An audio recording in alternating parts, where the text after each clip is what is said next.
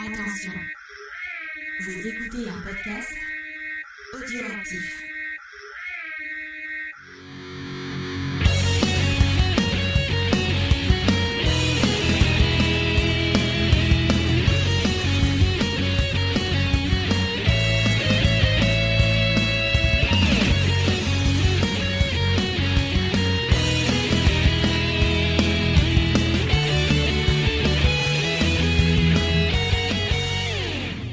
Bonjour à tous, bienvenue pour un nouvel épisode de Geek en série.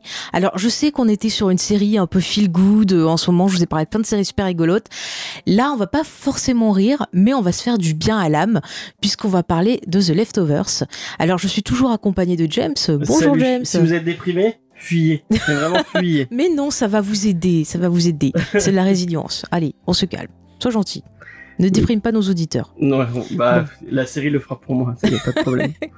Et ben pour nous aider dans cette, dans cette tâche que de parler de Leftover, nous avons une invitée exceptionnelle puisqu'il s'agit de Julie. Salut Julie. Salut Bah, bienvenue parmi nous. Euh, Est-ce que tu veux te présenter euh, à nos auditeurs qui peut-être ne t'auraient pas reconnu Euh, Tout à fait, je veux bien. Écoutez, je suis Julie, je participe à, à deux podcasts. Euh, L'un s'appelle euh, Comité et retrace la vie de Jean-Claude Van Damme à travers ses films et sa vie privée, euh, et des épisodes montés avec talent par euh, mes petits copains. euh, donc, ah, mon, mon petit copain Adrien qui, qui réalise ces épisodes et je co-anime avec Ben Renault. Donc voilà, on regarde des films de Jean-Claude Van Damme et on en parle après. Et ensuite, je fais partie de l'équipe de 2 heures de perdu, où on regarde des films chacun de son côté, on débriefe ensemble avec beaucoup de mauvaise foi ce que nous en avons pensé, pour ceux qui ne connaissent pas. Voilà. Bah, Et C'est pas à mal déjà de ça, deux je belles suis émissions. scénariste, figurez-vous, pour les séries télé. Donc, euh, Bah voilà. parfait, ça c'est super experte, attention. elle et je tout- suis tout ultra, expliquer. ultra, ultra fan de Leftovers. Euh, J'adore cette série. Je suis très contente d'être euh, là pour en parler. Donc, euh. Et Bah, je pense très, que c'est très pas si déprimant ça. On va en parler, mais je, je suis pas sûre que ça. Moi, je dirais voir. que c'est une série de résilience, enfin que ça, ça permet, ça fait du bien à l'âme. Moi, je sais que quand je l'ai vue cette série, je l'ai vue, je pense au moment où il fallait que je la voie, et ça m'a énormément aidé euh, dans ce que je traversais. Et vraiment, je pense que c'est une série qui, qui fait du bien, même si au premier abord, euh, vous verrez, euh, chers auditeurs, euh, ça peut être difficile à regarder. Ouais, c'est pas que c'est déprimant, c'est que c'est une épreuve, j'ai l'impression. Vraiment, c'est vrai la que c'est traverser. non, c'est intense. On peut dire que c'est intense, mais Ouais. comme partout où il y a de l'obscurité chez Damon Lindelof, le créateur, il y a de la Mm. lumière. Donc euh, voilà, Ah, c'est beau. On dirait hein. un discours de Dumbledore un peu. c'est exactement ça. en fait, c'est lui le, le directeur de Poudlard, mais chut, faut pas le dire. Euh, avant de se lancer, est-ce qu'on avait quelques news à partager à nos auditeurs Je crois, James, que tu Bah, voulais je- parler de ta bon, nouvelle je vais faire émission. Mon rappel, comme je, je Voilà. le fais dans chaque épisode de Geek en série. Euh, donc, euh, si vous euh, si vous aimez Vendavision, que vous voulez euh, que vous voulez entendre parler de Vendavision. Vendavision, Ah, On bah, c'est super. mais moi bah, j'adore Vendavision. Je suis trop Bah, nous, on et adore bah, aussi. sache qu'on en fait des récaps euh, dans un autre podcast qui s'appelle Comics Discovery. On Mm. fait euh, des récaps de chaque épisode. On essaie de de, de décrypter un peu cette série euh, qui est géniale. Euh, Ouais. Donc, bah, allez l'écouter. On fait Et- plein de super théories. Ouais, et comme euh, je, je suis en train de parler de Comics Discovery, donc vous savez, tous les mardis à 20h sur Twitch, on, on parle de comics. Mhm. Euh, j'avais, euh, j'ai une autre passion euh, autour de la bande dessinée, c'est le, le manga. Euh, et euh, peut-être qu'à à- au moment où on en parle, c'est déjà sorti, mais on lance une autre émission euh, spin-off avec une partie de l'équipe de Comics Discovery qui va s'appeler Manga Discovery, où on n'est pas allé chercher très très loin le nom. Euh, et bah, tous les 15 jours, on va vous parler de manga. Et euh, on commence avec euh, une claque. Vraiment, euh, je pense qu'on est, on n'est pas loin du. Ne- du- N'en dis pas trop, ne dis dis pas trop. Mais on parle de Dragon Head, euh, qui est un manga euh, magnifique, Mhm. euh, de post-apo. vraiment génial donc si vous avez envie de découvrir un peu de manga de, de découvrir un peu cet univers n'hésitez pas à aller nous écouter sur le flux de Comics Discovery voilà Ok, merci James. Et ben, on retrouvera de toute façon tous les liens sur notre site internet, hein, Ouais, vous le savez. vous avez le flux vous avez le Spotify, Discord, il y a tout, allez. ce que vous voulez Voilà, on a plein plein de choses et comme vous voyez, on n'a jamais assez d'émissions. hein. James il s'ennuie donc. euh, ouais Alors que pourtant, il a des émissions de on a supprimé les rushs à monter. C'est vrai, j'ai trop de projets, j'ai trop de. Je crois que le Die Hard c'était l'épisode de Noël. On est en, en février. euh, Mais il est trop long, c'est pour ça. J'arrive du mal à. Je crois qu'il fait 3 heures. euh. ouais, dont deux heures rien que sur le premier. allez. Ouais, je suis 3 heures, c'est 2 heures sur le premier, effectivement. Ouais, on y arrivera, on s'en sortira. Euh, on avait d'autres news à annoncer, non? Je pense que c'est bon. Euh, non, c'est tout. Ouais. Eh ben alors on parle de The On Leftovers. peut-être remercier les gens sur le Tipeee qui sont, qui sont Oui, voilà, et qui, nous suivent toujours, qui continuent à nous faire des dons. Ça va nous permettre, euh, comme toujours, d'améliorer notre matériel avec des fils qui sont en train de décéder. C'est Ouais. c'est fantastique. Suffit qu'on change un truc et puis hop, il y a autre chose qui tombe en panne. Mais bon, écoutez, voilà. De toute façon, il y a tous les liens, vous le savez, sur le site. hein. On n'est pas là pour. euh, J'ai envie de parler de Le site. Oui. Alors, bon, on va mettre un petit extrait de bande-annonce de Leftover avant de se lancer dans, Ouais. dans le vif du sujet. Sam? Daddy! Sam?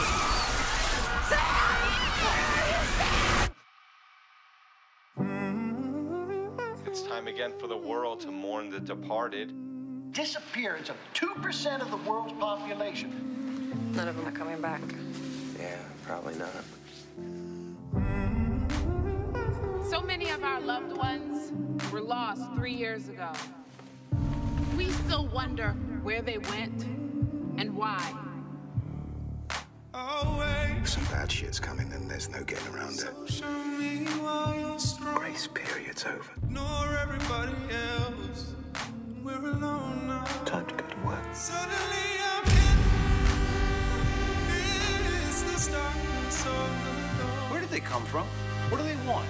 You don't even know who they are. the ones that witnessed it, who were actually there, they just snap. They just go primal, man. Same thing's gonna happen to us. It's just taking longer.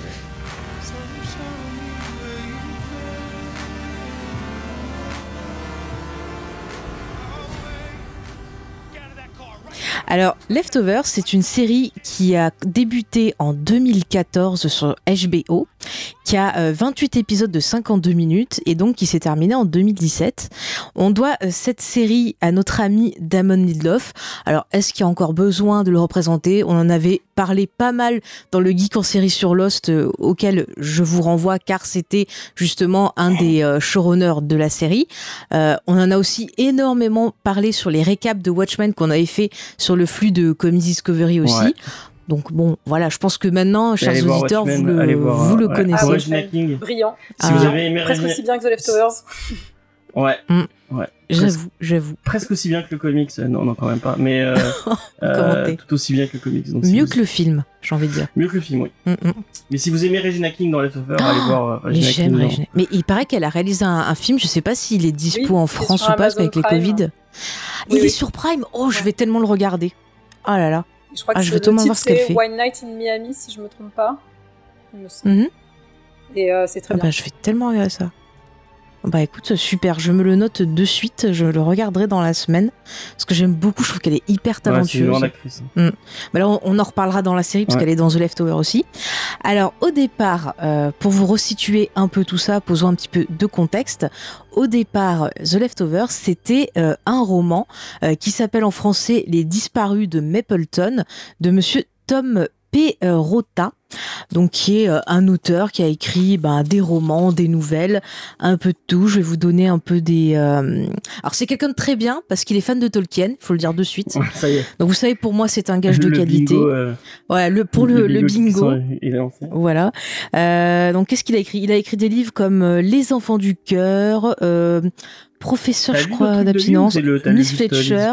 Alors là, j'ai noté un peu des titres justement parce que je voulais euh, découvrir ce qu'il faisait parce que c'est vrai que bah avant euh, The Leftover, je ne connaissais pas trop ce, cet auteur. Je sais pas toi, Julie, si t'avais déjà Non. lu des choses de, lui avant? Non plus? Non, non. Bah Eh voilà, ben, donc ça a été la, révélation. Aller, Eh ben euh, oui, à tout à Easter Egg, 11 rue des Sœurs Ah mais t'as fini de faire de la Euh. pub, toi, honteusement. à Montpellier pour euh, co- commander euh, tes, Mais c'est euh, là que je l'ai acheté le livre de The Leftover. ouais. Et on leur fait un petit coucou parce qu'on les adore et qu'ils sont, ils sont très bien. Mais ce qui est assez. Par contre, je, je, je noterai juste à, à propos de Tom Perrotta, euh, Mhm. il a aussi euh, créé une série que, dont je suis vraiment euh, tombée amoureuse euh, plus récemment sur HBO qui s'appelle Mrs. Fletcher, Mhm. dont il n'y a qu'une saison pour l'instant Oui. qui est sortie. Et, euh, Mhm. et c'est super. Enfin, je vous conseille aussi d'aller voir cette série. C'est hyper sensible. C'est dispo aussi sur euh, OCS. C'est dispo tout à fait sur OCS. Et c'est une très très chouette série. Très jolie série. Ouais, ben j'ai pas encore commencé, mais je me l'étais noté sur ma petite liste, donc euh, c'est bon.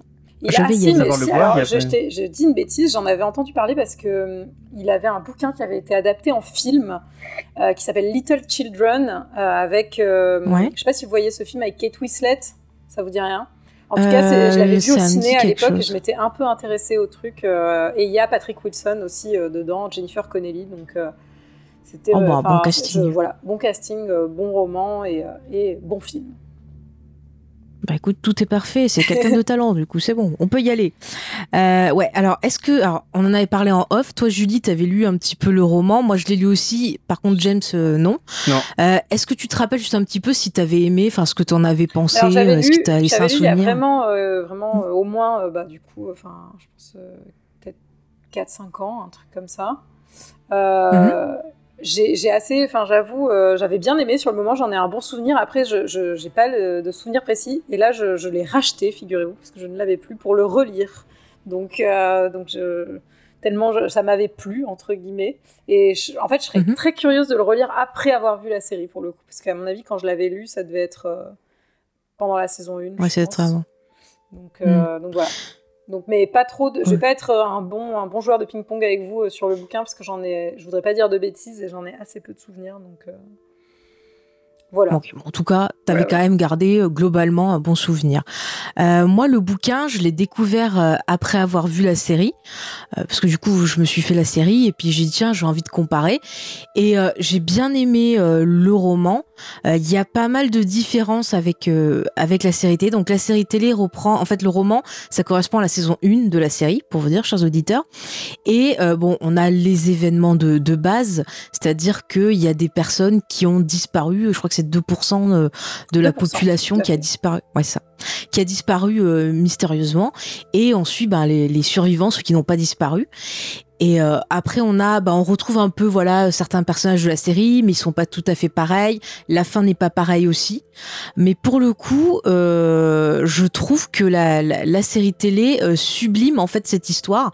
Elle est très touchante quand on le lit dans le bouquin. Les persos sont plutôt bien écrits, mais je trouve que la série, elle arrive à apporter un petit plus qui qui qui qui me bouleverse, qui m'a chaviré vraiment euh, encore plus que la lecture du, du livre. Alors Peut-être c'est parce que j'ai lu le livre après avoir vu la série, je sais pas.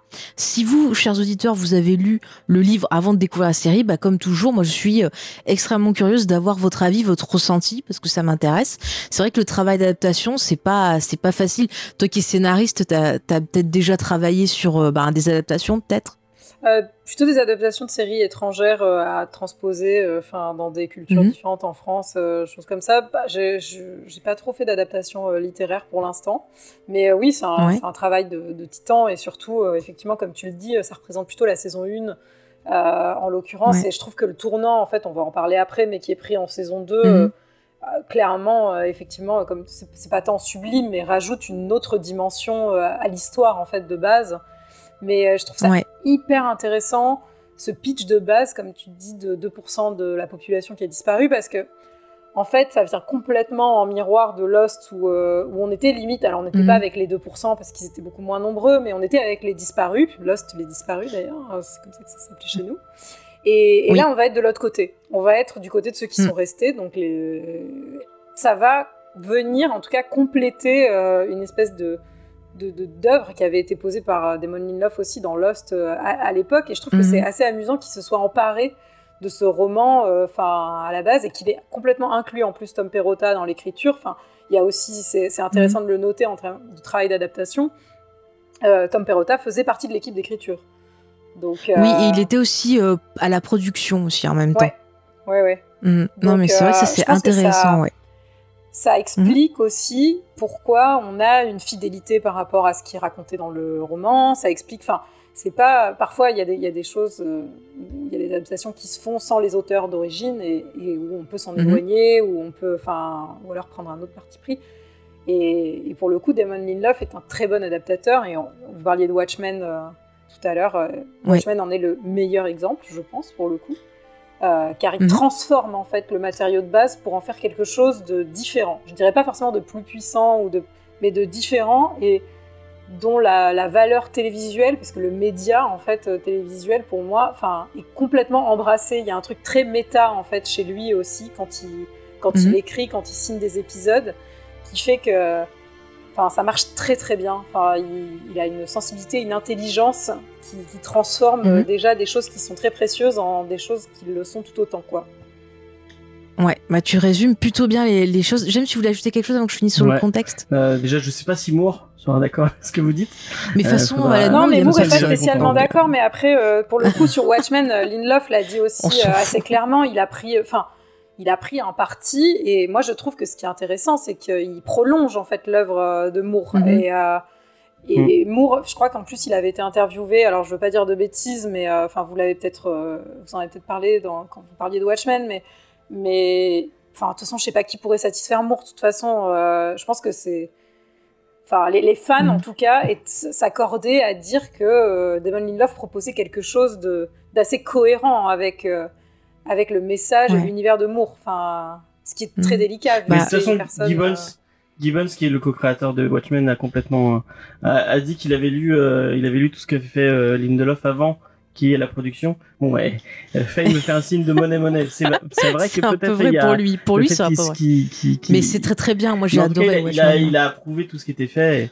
Et, et, euh, moi, en tant que fan de, de Watchmen, j'a- j'approuve totalement. euh, Mais même, je trouve que Watchmen, il y a une continuité aussi dans les thématiques que développe euh, justement Lindelof depuis Lost, euh, dans ce, ce truc de let go, Mais de toute façon, de, Leftover, c'est complètement. totalement une de réponse résilience. à, à Lost. Mm, mm. hein. Ben, J'allais en parler vraiment, euh. parce que figurez-vous qu'à la fin de Lost, euh, le pauvre Damon Lindelof, il s'est fait euh, harceler sur Twitter parce Mais que il a bah les réseaux sociaux. je- pour- je- il a ouais, il s'est fait quitté harceler les parce réseaux que sociaux pour oui ça oui il a effacé il a effacé il a son Instagram par contre si vous voulez le suivre qui est plutôt Bah, il a intéressant recréé un Instagram depuis mais il ne voulait plus Mm, avoir affaire aux réseaux sociaux pendant des années et euh, C'est ça parce que vraiment les gens, il y a eu euh, euh, bah, Un une partie qui a haine. adoré. Non, mais- euh, mais ouais, c'est fou. mais il y a après une partie qui a adoré pas, euh, ce qu'il a proposé. rien Mais aller harceler quelqu'un, c'est un débile. créateur comme ça après je le dis parce que Mais genre, il a eu des menaces de mort. euh, Il y a eu des menaces de mort sur sa famille. Enfin, Non, mais parce que je pense que moment, les gens arrêter, manquaient hein. d'une vie peut-être et n'avaient que ça à foutre d'aller le, le menacer. Surtout que c'est idiot d'aller le menacer alors qu'il fait une série de network où à la base c'était une, sé- une série qu'il voulait faire en trois saisons. On l'a forcé à Mm. rester euh, au-delà de ça en lui disant de toute façon si c'est pas toi ça sera quelqu'un d'autre mais on la continuera. Enfin, c'était bien sûr que enfin c'était complètement idiot parce qu'il avait à la fois les mains liées et en même temps je trouve que après enfin j'ai revu la fin de Lost après avoir revu après avoir vu The Leftovers et, finalement Mhm. j'en ai une, une toute autre approche qui moi je faisais partie des gens qui disaient Me, gneu, gneu. enfin je l'insultais pas hein, encore heureux ouais, mais t'avais pas, déçue, pas aimé. ouais. non j'étais un peu Mhm. déçue je m'étais dit oh pff, tout ça tout ça pour ça enfin j'étais un peu restée sur ma faim et euh, Mhm. mais bon après euh, j'aime pas trop Jack comme personnage donc je pense que c'était un peu lié à ça aussi Ah. donc, euh, Ah, merci. Tu t'es fait une Merci. amie. Tu t'es fait une amie. James ne l'aime pas non plus. Moi, je l'adore. Je déteste. ah c'est marrant moi je le trouve Oui, un il peu est ouin très ouin, bien quoi. ce Jack. C'est vraiment ouin ouin Jack quoi enfin j'ai eu l'occasion de, de poser la question à Damon Lindelof euh, Mhm. bref de, de quel était son, son personnage de Lost préféré et, et il m'a dit que c'était comme les Locke enfants qui pouvaient pas en avoir des préférés mais que parfois t'en avais des détestés ou qu'il en non qu'il dit il a, il a pas dit comme ça il a dit parfois il y a des enfants tu sais qui sont pas de toi donc tu les aimes mais bon tu fais ah ouais ok À mon avis, je pense savoir de qui parlait. euh. Mais bon ça tournait Je autour pense de, que c'était. euh, de Ah, vas-y, vas-y. dans mon souvenir, mais je veux pas dire de bêtises dans- parce que c'était il y a très longtemps. Mhm. Euh, dans mon souvenir, ça tournait autour de Locke, de Hurley, Ouais. et je crois que c'est tout. Puisque moi, Mm, je lui avais mais dit c'est que ce mon qu'il avait préféré, dit, euh. c'était le mien, c'était Ouais. Desmond. C'était mon personnage Ah. Ah, bah oui. Meilleur parce que, personnage. euh, je trouve qu'il a une trajectoire assez dingue et enfin j'aimais de toute façon j'aimais trop ce truc de la de la trappe enfin de Mhm. la hatch quoi et euh, je trouvais ça génial en fait de finir une saison là-dessus et de de toute façon euh, bon on n'est pas là pour parler de Lost mais il y a beaucoup de choses de Lost qui étaient qui étaient des enfin des choses qu'on n'avait jamais vues en série télé euh, des enfin c'est des, des méthodes de narration qui sont complètement novatrices euh, qui arrivent dans une série Mhm. qui plus est de network où en gros on a on n'a pas vu ça en fait avant c'était très très intelligent. Je pense que Gigi, enfin, Abrams ça fait un peu nawak en disant ah, mettez de la fumée noire par là et puis euh, il se cassait, il allait réaliser des films et du coup il les, il les laissait un peu en plan comme ça. Alors, Mais, euh, en euh, fait, ça s'est pas passé euh, comme ça. Enfin, d'après Damon Lindelof, c'est que euh, euh, au début de la création de Lost, il a rencontré Abrams. Il a dit OK, je vais vous aider à, à créer, mais après j'ai besoin de personne pour être euh, bah, les showrunners. Et apparemment, ils avaient discuté de la structure de la série, mais euh, eux, ils voulaient que ça soit pas trop long. Et après, c'est la chaîne qui a Ah oui. voilà qui a mis son caca. Mais- Et c'est pour ça qu'en saison 2, ils ont dû râler Mm. pour dire non, on va fixer à tant de saisons et tant d'épisodes en fait. Ah oui. Mais il me semble que J.J. Abrams était, pas là tout le temps aussi. hein. Ils l'ont quand même. Il était Non, hyper non, il jeune à l'époque. Damon Lindelof. Ouais, ouais. Et on lui a mais laissé les il est parti pouvoirs. euh, très C'était un peu vertigineux, Mm. je pense, pour lui aussi, quoi.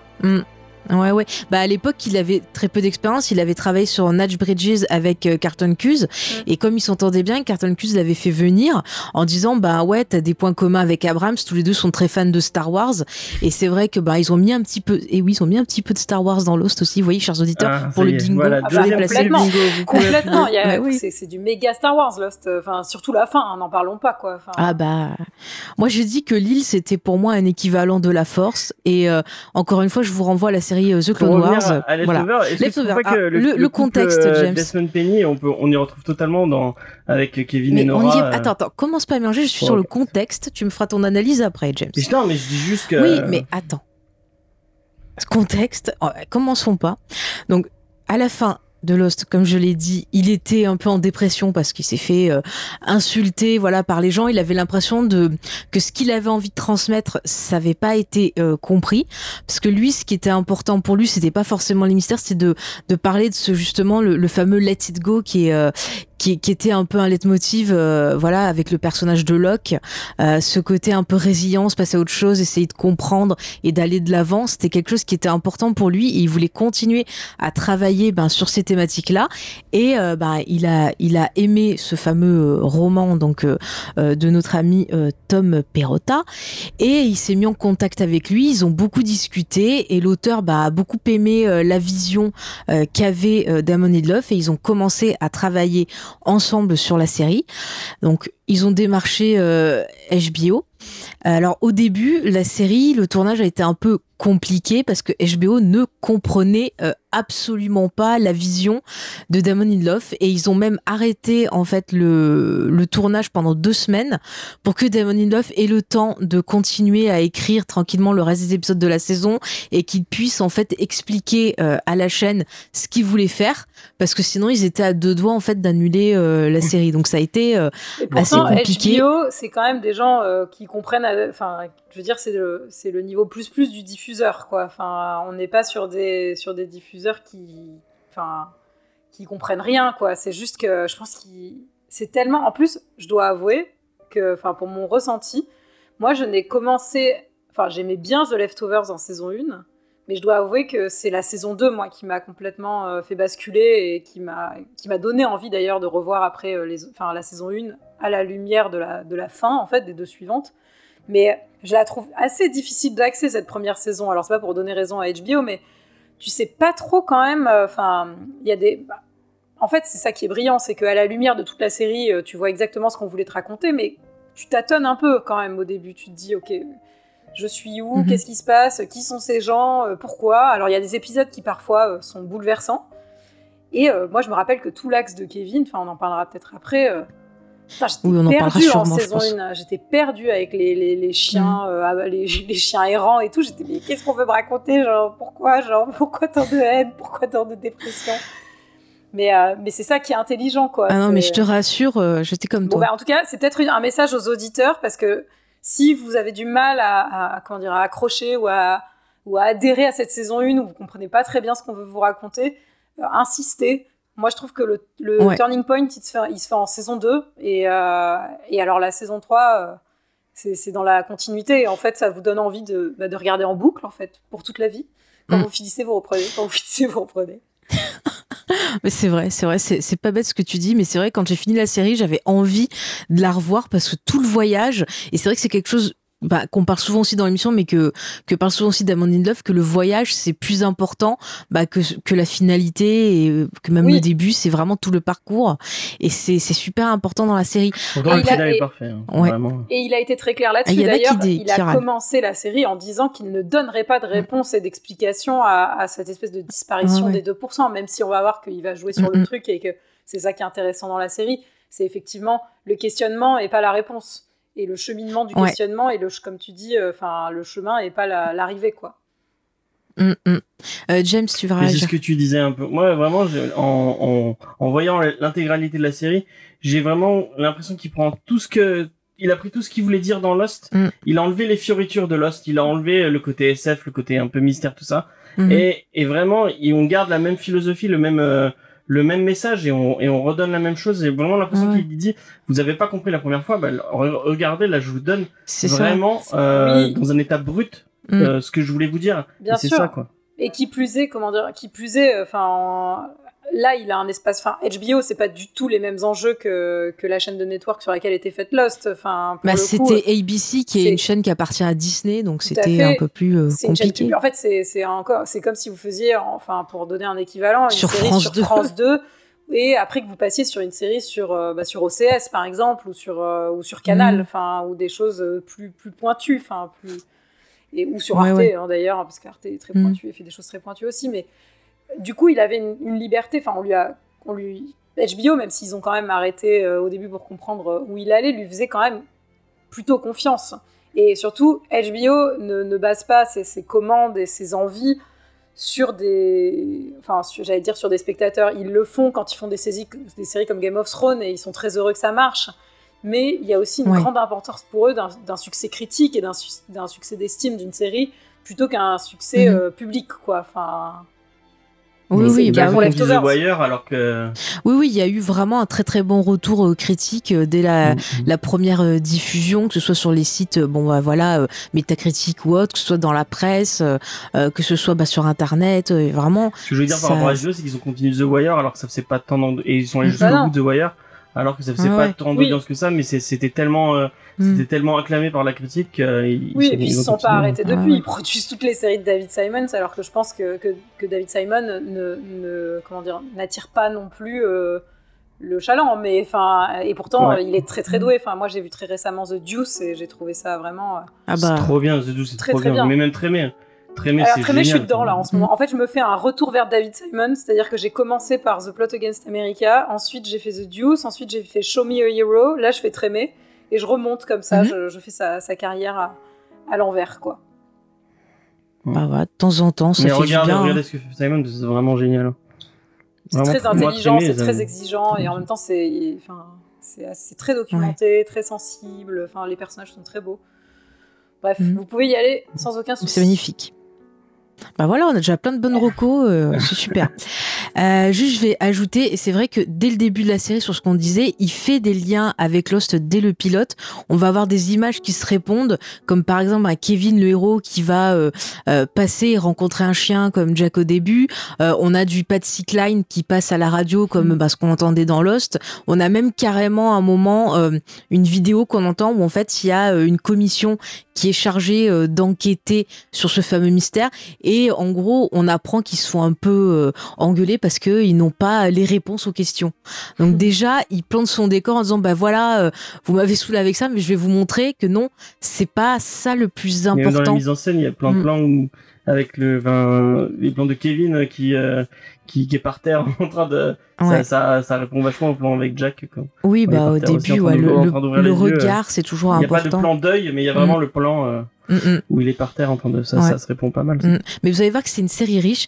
Mais quand même, avant qu'on continue à en parler, j'ai envie de vous, vous présenter le casting parce que vraiment, le ce casting, est casting. une des forces de la série, je, je trouve. Euh, vraiment, j'ai, bah, par exemple, euh, dans le rôle de Kevin, euh, Justin Theroux, je l'ai, mais vraiment redécouvert parce Ah que oui, bah avant là. pour moi c'était, ouais, pour moi c'était le, le gars dans Charlie's Angel 2, donc. euh, oui, un peu Et il est le- dans Parks and Rec aussi, euh, que je suis en train de, Oui, de oui. re- de regarder. Ah, c'est ce une moment. excellente série ça. Mm, mm. C'est du coup, je l'ai pas du tout Ah ouais. reconnu parce qu'il a pas du tout la. Enfin, je dois dire, je on va pas se mentir, on est entre nous.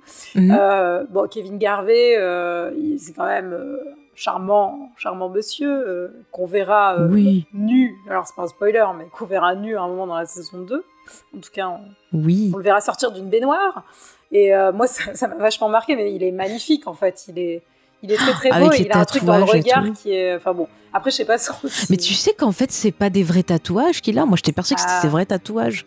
Et en fait, j'ai vu que non. Et donc le mec, il devait se faire maquiller à chaque fois. C'est, enfin, ça m'a tué. Non, mais je le trouve vraiment. Euh, faux. déjà, je le trouve très bon comédien. Et en plus, euh, je Mhm. trouve qu'il n'est pas désagréable à regarder. Ce qui pas. Voilà. c'est très agréable. Ce qui Je sais pas si t'as vu. Maniac, mais regarde Maniac, il est, Oui, Oui, la j'ai série vu Netflix. il est, il est Mm, mm. très drôle dedans. Très très bon dedans. Mais je trouve qu'il est meilleur en fait dans des rôles euh, bah, pas comiques, euh, vraiment sérieux. Ouais, il est bon, moi j'aime bien en comique. Je sais pas, après, bon, pour présenter euh, à nos auditeurs, il a apparu euh, dans pas mal de films, genre American Psycho, Zoolander, bon, Charlie's Angel 2, Notre Majesté, L'espion qui m'a largué. Et dans les séries télé, donc t'as cité euh, Pa- euh, Park and Rec, on l'a pu le voir dans Alias aussi, il avait un petit rôle sympa. Euh, t'as cité Maniac. Euh, il est apparu aussi dans des épisodes de Sex in the City, apparemment. Alors, je me rappelais absolument Ah, pas. plus, Et je ne savais pas qu'il était scénariste et qu'apparemment il aurait euh, participé au scénario d'Iron Man 2, Ouais. Tonnerre sous les Ah et Zoolander 2. Ouais. Ouais, je ouais, suis ouais. hyper surprise. C'est fou. Bah ouais. Bon, après, c'est Ah ouais. Hollywood, hein, tu Mais- sais, quand tu quand as une casquette, tu peux en prendre une deuxième, c'est quand même. Enfin, elle- elle Oui, on te met moins dans une case euh, enfin, que, que chez nous, pour le coup. Mais euh, moi, je trouve que c'est hyper intéressant de choisir euh, Justin Theroux pour ce personnage, justement, qui est quand même un peu à contre-emploi, Mhm. qui va avoir.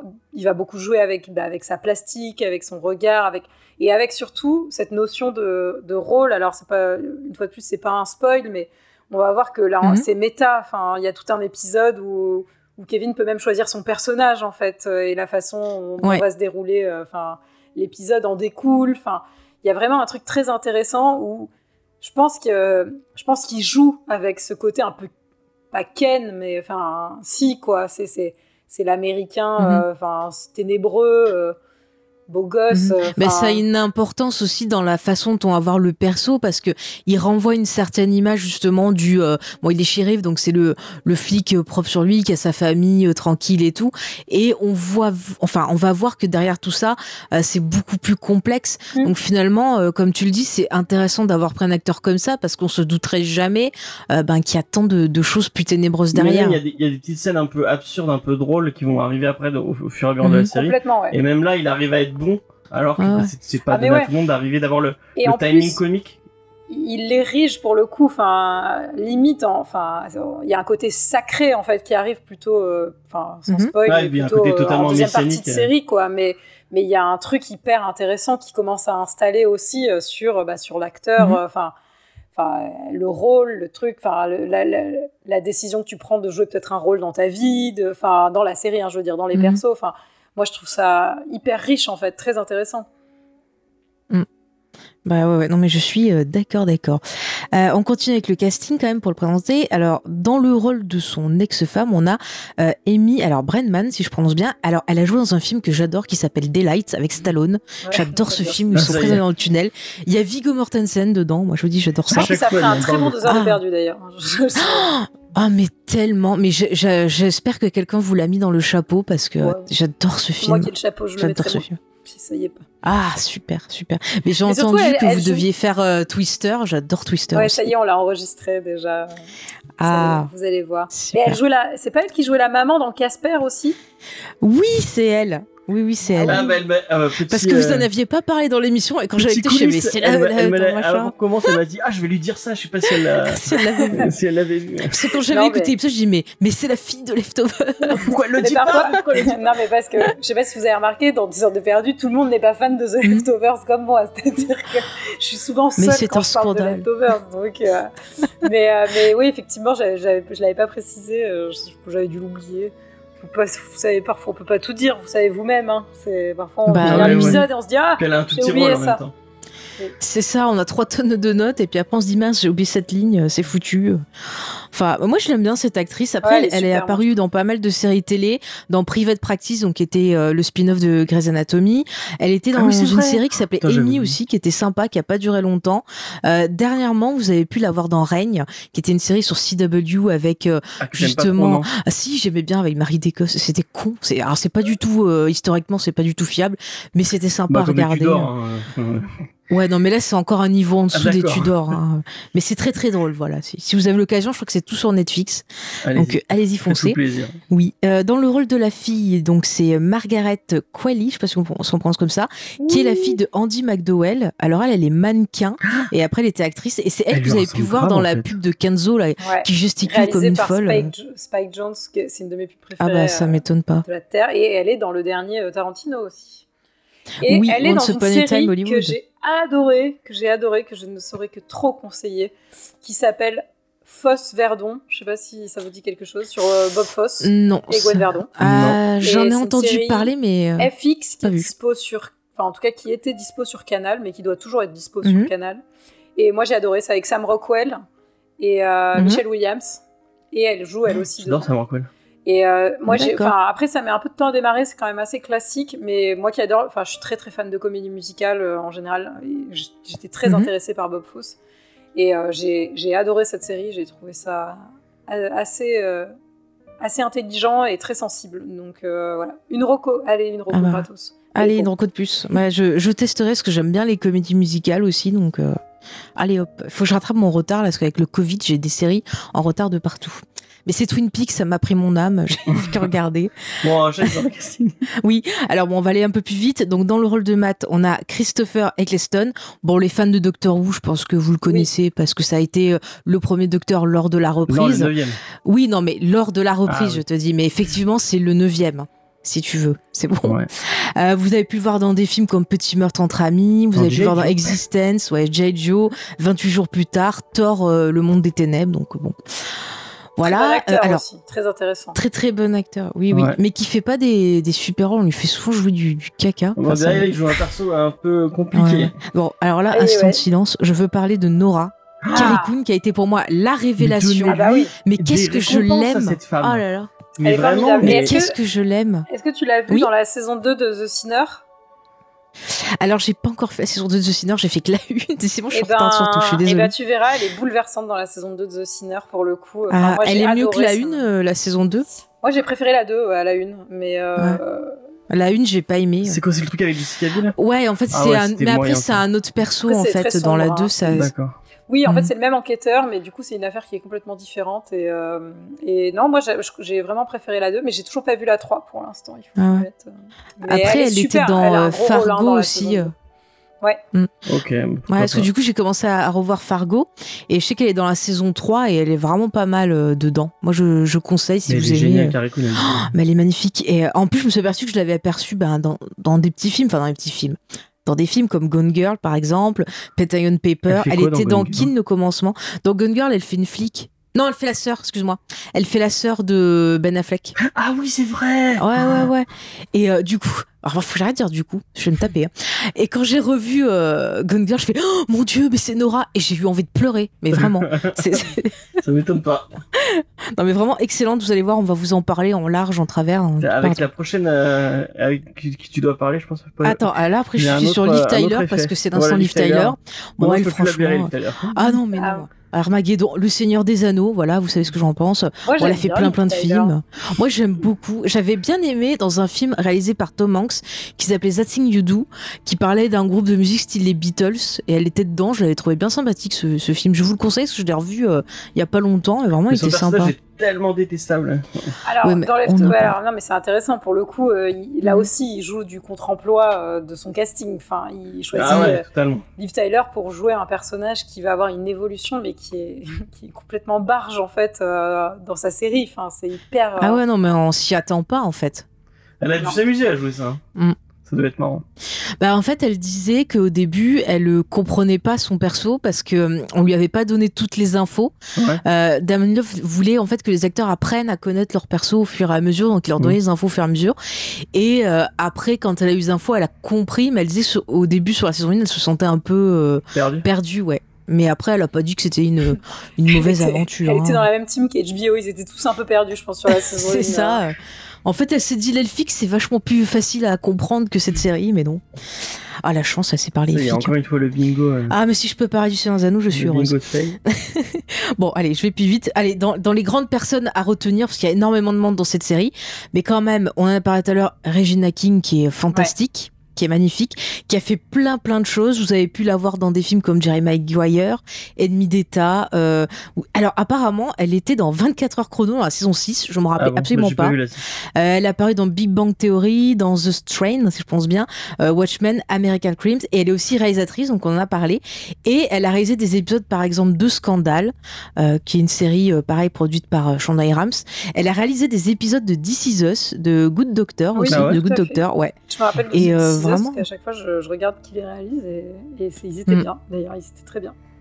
Ouais, mais même ces épisodes de scandale aussi, euh, franchement, je trouve qu'elle arrive toujours à faire des, des bons plans. Elle a une réalisation qui va être euh, dynamique, qui va réussir à faire passer les émotions, mais sans en faire trop. C'est pour ça que je suis super curieuse de voir euh, son film. Je suis sûre que ça doit être top. Et euh, pour finir, un acteur que je voulais citer, euh, c'est euh, Scott Glenn, qui fait le père de, de Kevin. C'est un acteur que j'aime beaucoup. Bon, vous avez pu voir dans plein de films, plein de séries. Par exemple, Daredevil, euh, Les Ouais, Top Zero, ouais. Apocalypse Now et The Keep, qui est un film de Michael Mann, euh, qui est euh, La Forteresse Noire en français, qui est euh, super dur à voir. Et en plus, il y a toute une histoire autour de ça. Je vous invite à écouter euh, le, le speed screen qui avait été consacré à ce film parce que c'est passionnant. Euh, ils ont eu tout un bordel. Euh, Le film a été amputé. euh, Enfin, c'est vraiment, il y a des gens, je crois, qui essaient de retrouver des bouts de bobine pour refaire toute la version de ce film. Et c'est c'est vachement bien. Il y, y a des nazis dedans, James. Tu vas être content. Pourquoi? Moi, je suis pas. C'est pas moi qui fan nazis, nazis. hein. N'oublie pas. Ah, mais C'est vrai qu'il euh, joue dans beaucoup, beaucoup, beaucoup de trucs. hein. Il joue dans, Ouais. dans Backdraft aussi, dans mon souvenir que j'avais vu il y a pas Mm. longtemps. Et il joue dans Greenland que j'ai vu l'année dernière au cinéma et que j'avais bien aimé, je l'avoue, même si c'est blockbuster Oh, euh, deux 2000, mais fois, j'avais trouvé ça très, vraiment pas mal du tout. Pas mal du tout. Ouais. Et tu sais Ça, pas, ça euh, vaut Chris, pas le euh, truc, euh, Zilka comment ça s'appelait C'était Storm, euh, Geostorm. Oh, C'était drôle ça. Ah, ouais. Oh putain. Ça, c'est deux j'ai heures de perdu matériel aussi. Ah après, ouais, on a oui, envie là, de tous les euh, citer. On a aussi envie de citer Anne Dowd, euh, qui joue euh, Patty Levin, euh, qui est complètement dingue. On a envie de. Enfin, ils sont tous super. Mais c'est marrant d'ailleurs. Ouais, Mais tous, même les petits rôles, ils sont. euh, Ouais. Non, non, ils sont, Ils sont marquants. Mm. Et j'ai euh, vu Jovan. Adepo qui joue le, enfin, Michael Murphy dans la saison 2 et 3. Je sais pas si vous vous souvenez, euh, le fils donc de- Oui. d'Erika et John. Et je me dis, Oui. putain, euh, putain j'ai l'impression de l'avoir vu dans quelque chose. Et en fait, il joue dans The Stand, la série là qui est sur Ah Prime. ouais. euh, ouais. Et qui Ah est ouais. pas très bien pour le coup comme série. Lui, il est très bien, mais la série, il est pas ouf. Pas ouf du tout. Ça, ah oui, il jouait dans Watchmen aussi. Voilà, je voulais... Il jouait Will Reeves euh, dans Watchmen aussi. Mm. Voilà. Ouais, parce qu'il y a pas longtemps, Damon Lindelof, il a mis euh, une photo et c'est là que j'ai cogité que c'était le même acteur. J'ai merde, c'est lui. pas fait le rapprochement. Et ouais, t'as vu. Et juste pour finir, je voudrais attirer l'attention sur euh, deux réalisateurs euh, qui sont importants à l'esthétique de la série. Il y a d'abord Peter Berg. Alors lui, vous le connaissez peut-être pour avoir vu des films comme Very Bad Thing, Hancock, Battleship, Deepwater, alors que j'ai revu il y a pas longtemps Deepwater. Et il a fait pas mal de séries télé. Il a bossé sur euh, Alias. Il a même joué dedans. Si vous vous rappelez, c'était euh, le gars qui avait formé euh, euh, Sidney Bristow. euh, et qui revient à un moment, voilà. Si vous Ah, avez celui qu'on voit dans les bouquins Oui, voilà. Et euh, surtout aussi, je voudrais citer Ah. euh, Minnie Leder, qui est Ah. vraiment une super réalisatrice dont on ne parle pas assez. Ah oui, mais j'étais trop contente. J'étais trop contente de la voir à la réalisation. J'avais Ah ouais, beaucoup aimé le Pacificateur. Elle avait fait un monde meilleur, une femme d'exception. Oui, Deep Impact aussi. Et, Et vraiment, c'est une super elle a réalisatrice. des caisses d'épisodes de genre urgence, euh, de. Mm. euh, Je crois qu'elle a bossé sur Morning Show euh, Oui, dernièrement. fait la série. J'ai adoré Mm. d'ailleurs. Et elle a bossé sur Smash, qui série sur les comédies musicales que j'adore Oui, c'était le truc avec Marilyn Monroe. Ouais. Il voulait faire la comédie musicale. C'était pas mal ça. Moi j'aimais bien. C'était un Mm. peu. Après, c'était. Enfin bon, j'ai essayé de revoir récemment et c'est vrai que c'était. Mhm.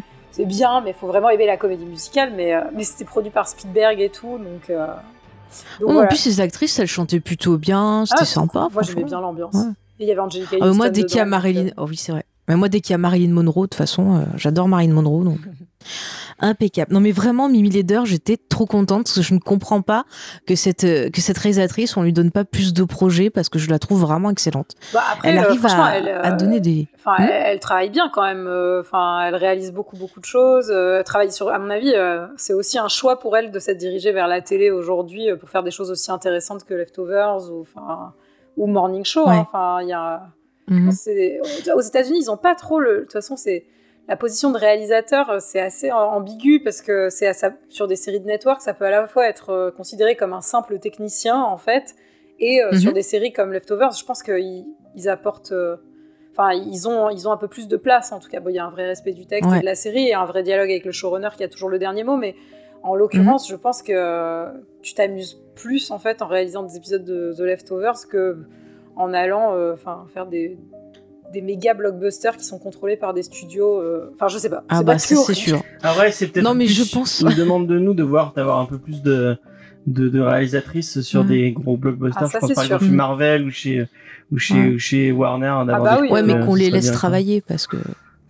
Oui, mais c'est Oui, ça. ça aussi, après, si c'est que des yes man ou des yes woman, entre guillemets. oui. Non, non, mais c'est pour pas- ça que je parle de- justement de la liberté qu'elle a, à mon avis, en travaillant sur The Leftovers Ouais. avec Damon Lindelof, qui, à Mhm. mon avis, est pas la même que si elle va ré- réaliser euh, Star Wars 12, tu vois. Enfin, bon, je dis Star Wars 12. Effectivement. Ouais. Oh, je pense pas qu'ils iront jusqu'à 12, non, non. Mais enfin, moi, je trouve intér- intéressant parce qu'elle a une, une sensibilité. euh, elle arrive à te faire passer beaucoup d'émotions, à te faire comprendre des situations sans forcément qu'il y ait un dialogue derrière, juste par l'image. Et ça, c'est des choses. Alors, je sais que Damon Lindelof, il est fan de Twin Peaks et il y a beaucoup de, bah, de références. Et c'est vrai que pour travailler, ben, aussi sur cette série-là, parce que je, je vous le dis, je pense que la prochaine émission, ça sera Twin Peaks. Euh, il y a des, des points communs où c'est pareil, Twin Peaks, euh, David Lynch et, et ses, ses collaborateurs, souvent ils vont euh, bah, faire passer les choses par l'image sans mettre de dialogue et on va voir que bah, les persos comprennent, nous on comprend et qu'il n'y a pas besoin de dire, le, de dire ah terrain. il se passe ça, voilà. Et euh, on a beaucoup ça dans la série, on va avoir euh, des plans, des gros plans sur les expressions des personnages Mm. où on va comprendre bah, leur souffrance, leur peur. C'est, je, je, je trouve que vraiment il y a un super boulot sur l'esthétique Ouais. de, de la série, les mouvements de caméra. Enfin c'est Alors, c'est marrant parce que j'ai regardé, par Mhm. curiosité, j'avais jamais regardé qui avait réalisé mon épisode préféré de The Leftovers. Je vous laisse encore un peu de suspense Ouais. sur celui. euh, celui Ah ah. qui est- Mais c'est pas du tout elle. Donc, du coup, je suis un peu déçue. Je suis, euh, du coup, c'est Craig Zobel, mais qui a aussi Ouais. réalisé The, The Hunt. Je sais pas si ça vous dit quelque chose, mais qui est écrit par Damon Lindelof. Oui, Et, qui est euh, sorti il y a pas longtemps, ouais, justement, dernière. sur euh, une chasse. euh, Très sympathique, j'ai trouvé. Très amusant. Mm. Mais il n'était pas euh, sur une plateforme. Attends, je sais plus si je l'ai vu, si je l'ai vu euh, par le tonton des États-Unis ou sur une plateforme. Moi, c'était mon oncle des États-unis qui me l'avait. Ouais, ouais, euh, je crois que ça doit être. Je crois que ça doit être ça aussi. Ouais. J'ai dû recevoir la cassette par la poste. et puis, euh, Exactement. Ouais.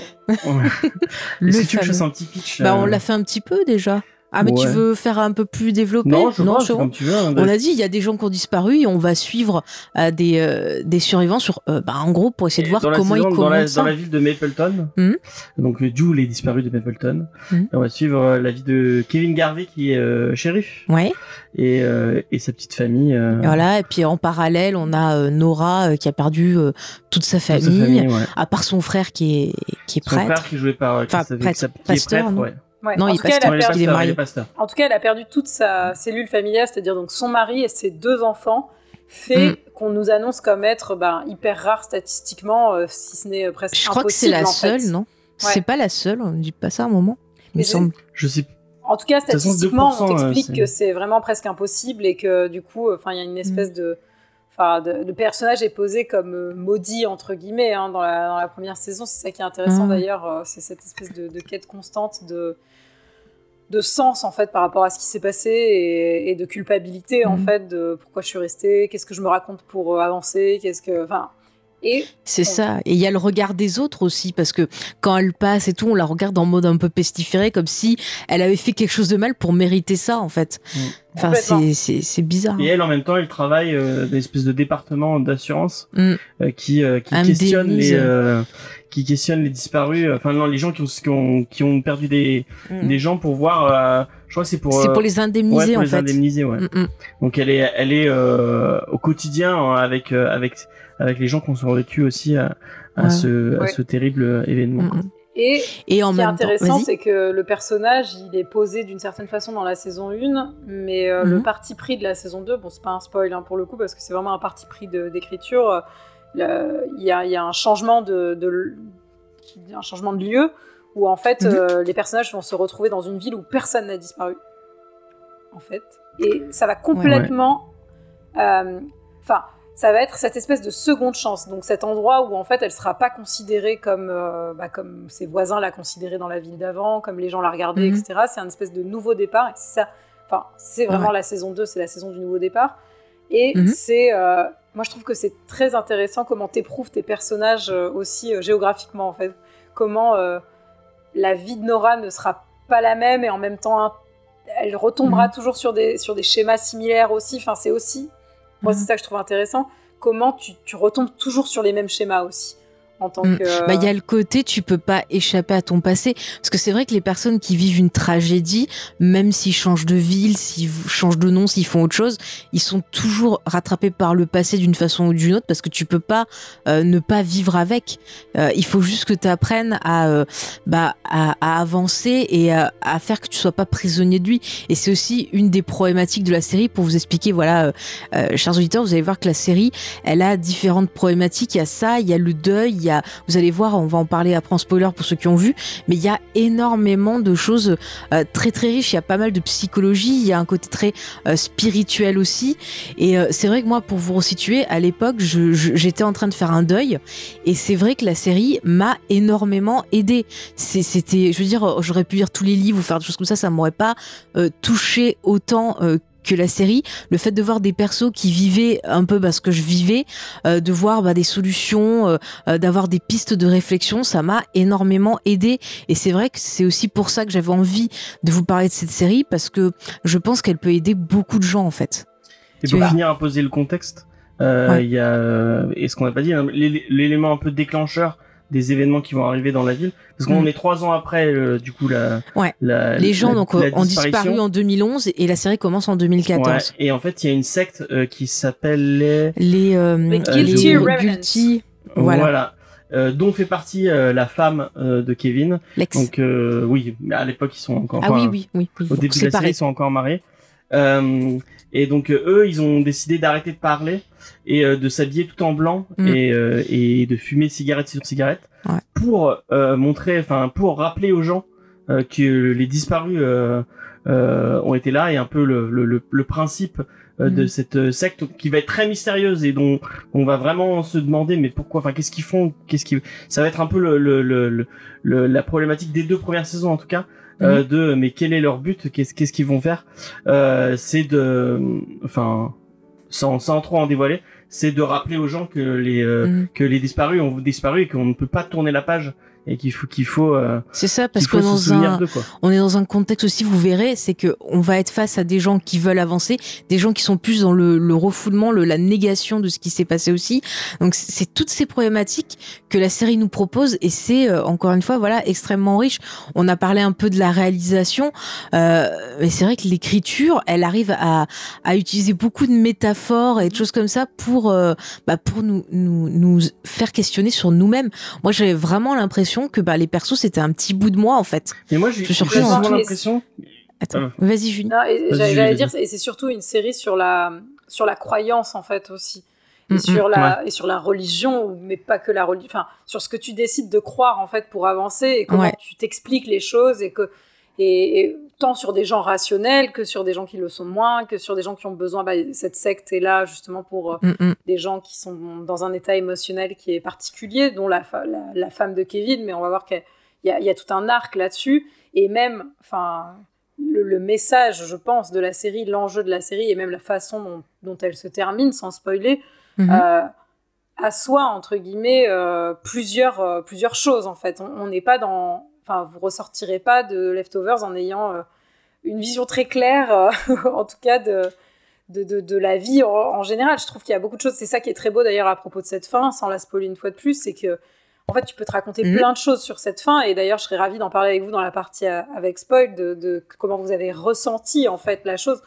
Et je pense que ça Ouais. fait vraiment appel à bah, aux croyances personnelles des spectateurs et, euh, et à la façon dont dont on aborde en fait la disparition bah, de, de ses proches, enfin c'est de la mort en fait, enfin c'est c'est 2%, c'est pas tant euh, c'est pas tant des gens qui ont disparu sans raison, c'est la mort en général et l'injustice euh, qui peut frapper au Mhm. hasard, qui peut frapper euh, les plus jeunes, les plus vieux, enfin n'importe qui à n'importe quel moment et comment on s'explique et comment on apprend à vivre avec et à se trouver des, des explications en tout cas pour pour le l'après, pour le enfin c'est hyper c'est hyper métaphysique en fait, enfin il y a un truc Ah oui. Et en même temps, Ah, mais c'est très concret dans la façon dont on nous en parle, donc il n'y a pas de Mhm. moment où tu fais oulala, euh, qu'est-ce qu'on me dit? Enfin, je trouve que tu peux, comme tu dis, tu te rattaches en fait. Tu te rattaches à des morceaux de personnages, tu te rattaches à des émotions, tu te rattaches à des événements, à des, des façons de gérer des événements, enfin, à des réactions de personnages. C'est très humain comme série, c'est très. Enfin, t'es tout, t'es tout le temps en empathie. Moi, je pense au personnage de Matt, euh, donc Ouais. le prêtre. Moi, c'est les épisodes qui m'ont le plus bouleversé, je pense. De, Ah ouais. euh, même si Alors moi j'ai un problème et- avec lui. On en parlera en partie spoiler, mais il y a un truc qui me dérange. Ouais, euh, il, a, il y a un petit Ah, côté. parce euh, qu'il est hyper dérangeant, mais, euh, mais en même Ah temps, c'est ouais, ces non, épisodes, c'est pour ça qu'ils sont bouleversants, quoi. Enfin, il y a un truc où tu fais, oh là là là, mais pourquoi? Pourquoi? Pourquoi tout ça? Mais sa fin est géniale. Moi, vraiment, Ouais. sa fin. Mm. Autant j'ai, peut-être moins accroché avec toi que avec euh, avec Matt, Mm. mais moi, sa fin m'a bouleversé et euh, Ouais. l'arrêt parce qu'il va, il va, il, cherche des réponses et il va y avoir une Mm. réponse et la Bah, réponse qu'il a, elle, est, elle est. Mais, mais d'ailleurs, ce qui est intéressant, c'est que l'acteur, justement, donc euh, Christopher Eccleston, disait que avant de commencer la série, il était absolument pas croyant, rien du tout, et qu'en fait, le personnage l'avait tellement bouleversé qu'il avait découvert en fait la Ah bah, ça spiritualité m'étonne pas. et que ça l'avait, euh, ouais, ça lui avait changé la vie en fait, ce- ce- cette série. Et c'est celui qui va le plus souffrir euh, physiquement, je pense. Mais je trouve que lui, c'est vraiment euh, la continuité de Locke. Et Ouais, il a ce côté, ouais. c'est pareil, Locke, C'est vrai. c'est c'est quelqu'un qui a toutes ces, ces questions-là, qui est très euh, euh, dans l'attente d'un signe, qui pense que bah rien n'arrive sans raison. Et euh, c'est un des personnages qui va aussi le plus souffrir dans Lost et euh, qui va euh, se remettre en question, qui va avoir l'ascension de tout perdre et tout. Et c'est vrai qu'on retrouve un peu bah, cette continuité avec ce personnage-là Mm, mm. et qui va encore plus loin que le, le parcours de, de Locke. Mais moi, j'ai vraiment eu l'impression que tu, tu fais tous les, enfin, il y a, il y a- c'est Mhm. pas aussi débile que oui, euh, chaque personnage est une, étape- une étape du deuil, mais en fait, tu peux, tu peux prendre, tu peux piocher de chaque personnage. Euh, pour euh, il y a forcément un truc dans un personnage qui va qui va te dire ah ouais ça ça, ça me parle par rapport à ce que je vis Mhm. ça euh, enfin tu peux par rapport à ta spiritualité tu peux penser à Matt par rapport au Let It Go et à, et à la, et, à la- et, et au trauma et tu penses tu penses à, à Mhm. Kevin ou à Nora Mais il y a Euh, a- aussi, euh, excuse-moi, je t'ai coupé, mais il y a aussi le rapport à autrui qui est hyper intéressant, c'est-à-dire le rapport à autrui dans le fait du regard, du regard que nous envoient les autres quand Ouais. on a vécu quelque chose. C'est-à-dire que eux, ils sont dans l'attente qu'on a un type de comportement, mais nous, on ressent pas forcément ce que la société voudrait qu'on ressente. Il y a aussi bah, le rapport avec les autres sur euh, comment vivre ensemble, sur euh, quand t'as une relation, euh, euh, bah il faut arriver à faire confiance à l'autre, c'est pas facile. Enfin, il y a vraiment, euh, c'est c'est d'une richesse. C'est et je pense que vous pouvez revoir la série euh, euh, plein de fois, vous la ressentirez pas de la même façon. C'est comme pour Lost. Vous allez le voir d'une façon, vous allez focaliser sur une thématique, vous allez le revoir, vous allez être touché par autre chose.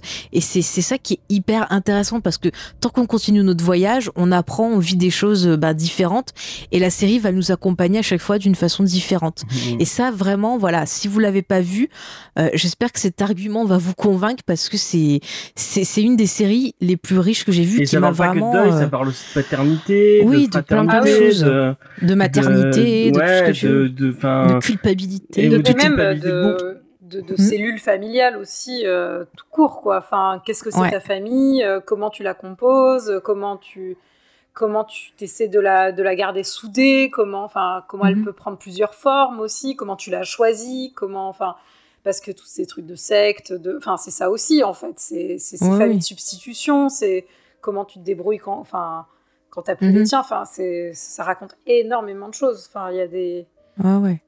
des très, très, c'est une- enfin, très riches thématiques, quoi. et c'est Mm, aussi une super histoire d'amour. euh, c'est une des plus belles histoires d'amour que. Oui, c'est une série que- qui parle d'amour Ouais, aussi, on ouais, peut le dire. Euh. Euh, Nora et Kevin, moi vraiment, euh, je parle tout à Mm. l'heure, je, dis- je parlais de Des- un- une relation avec Desmond et Penny. Pour moi, Mm. Desmond et Penny, c'est la plus belle histoire d'amour du, du monde. Ah, Et, euh, et- Ah, et Jim et Pam. De quoi Jim Et et Pam. Jim et Pam, c'est vrai T'avais Jim dit et Jim et. Pam la dernière fois. je. Ouais, mais Jim et Pam euh, sur la fin, c'est moins, c'est moins bien. Donc euh, c'est pas grave. Mais non, c'est très bien sur la fin. Après, euh, Jim devient un connard. Alors Jim et tout, Pam, euh. c'est The Office, hein, c'est Ouais, Ouais, bon, les savent. gens pas suivi. euh, mais euh, non, mais Nora et Kevin euh, et et la fin. Et, oh, enfin, je, Ouais. je veux pas spoiler sur le vraiment.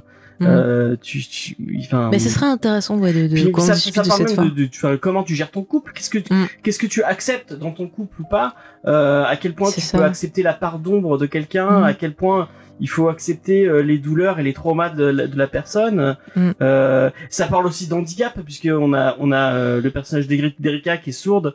Euh, on y a euh, il y a euh, enfin vraiment il y a plein de trucs. Il y a euh, sa fille qui a, qui a des crises d'épilepsie aussi. Enfin Mm. vraiment il y a C'est pas un handicap. c'est pas un handicap, c'est un peu un handicap, mais on essaie de pas. Ça parle de maladie, ça parle. Mm. Il parle du cancer aussi. euh, Vraiment, il y a, il y a de, il y a, ça touche Et à ça parle de la vie, ça parle de la vie comme Lost, Ouais, ça parle de la vie. On peut le dire comme ça. Il y a quand même un aspect que je veux aborder avant qu'on rentre dans la partie spoiler parce que c'est la partie la plus riche et je pense qu'on on va pas faire 30 ans sans spoiler parce que c'est pas possible. Mais une des parties aussi qui est hyper là. importante, c'est la musique. Euh, je veux dire C'est Max comme Richter à la, Ouais. à la musique. ouais. mais je veux La dire le musique, thème au piano. Magnifique. Mais- Alors par contre, c'est vraiment la chialance pour le coup. euh, enfin, Ah ouais non mais dès que tu mais- l'entends, c'est moi et ça me même fait les comme euh, choix, sur même les choix de, euh, de musique ouais. qui ne sont pas composés pour la série sont Mm. extrêmement bons. On peut aussi parler des changements de, de musique de générique et de ton de générique entre les saisons. Ça aussi, c'est hyper, euh, hyper intelligent la façon dont c'est fait. Enfin, Mm. c'est Bah, ça illustre bien en fait euh, un des thèmes de, de, de la saison. C'est-à-dire que le premier générique, c'est une musique qui est très lyrique, euh, qui est très euh, triste, et on a l'impression vraiment de sentir l'abandon. Euh, on voit ces images justement de gens qui regardent des personnes s'éloigner vers le ciel et tout. Euh, vraiment, c'est c'est c'est c'est poignant. On sent l'arrachement en fait Mais dans, les dans la images, les génériques sont trop beaux. Hein. Le- Mm, mm. le- celui du troisième là avec ces, ces trucs, ces, ces- cet effet là un peu, je sais pas, je sais pas comment euh, poser des mots dessus sur des personnages qui disparaissent dans des, Ah, des sur photos, des photos, de groupe avec des personnages qui disparaissent. complètement. Ouais. Mm. C'est super, c'est Ouais, ouais. super beau, euh, vraiment. euh, Mais il y a un moment, il y a un épisode, alors il me semble que je me trompe pas, c'est du Aznavour. C'est dans le générique, ils mettent une chanson d'Aznavour dans Ah, la troisième saison. Et je connaissais pas cette chanson, mais alors avec les images, mais j'avais déjà envie de pleurer, alors que.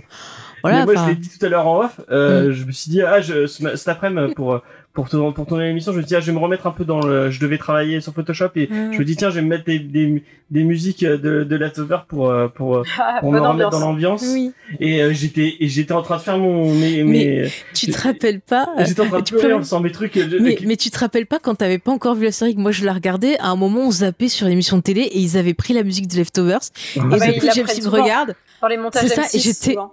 J'étais en train de pleurer il fait mais pourquoi tu pleures? Je fais c'est la musique mais ça me fait pareil avec Lost la- le, le morceau au piano euh, Life and Death mais quand je l'entends mais euh, pouf direct Mais le morceau, il y a un thème spécifique au piano. ouais ouais Et, et tu disais euh, qui te poursuit, Ah mais oui. vraiment te- tu, tu l'entends tout le temps après dans ta Ah non, tête. mais c'est horrible quand je, je- j'ai- alors surtout, Bah là, je ne, ne regardez pas Vous tout d'un. Voilà.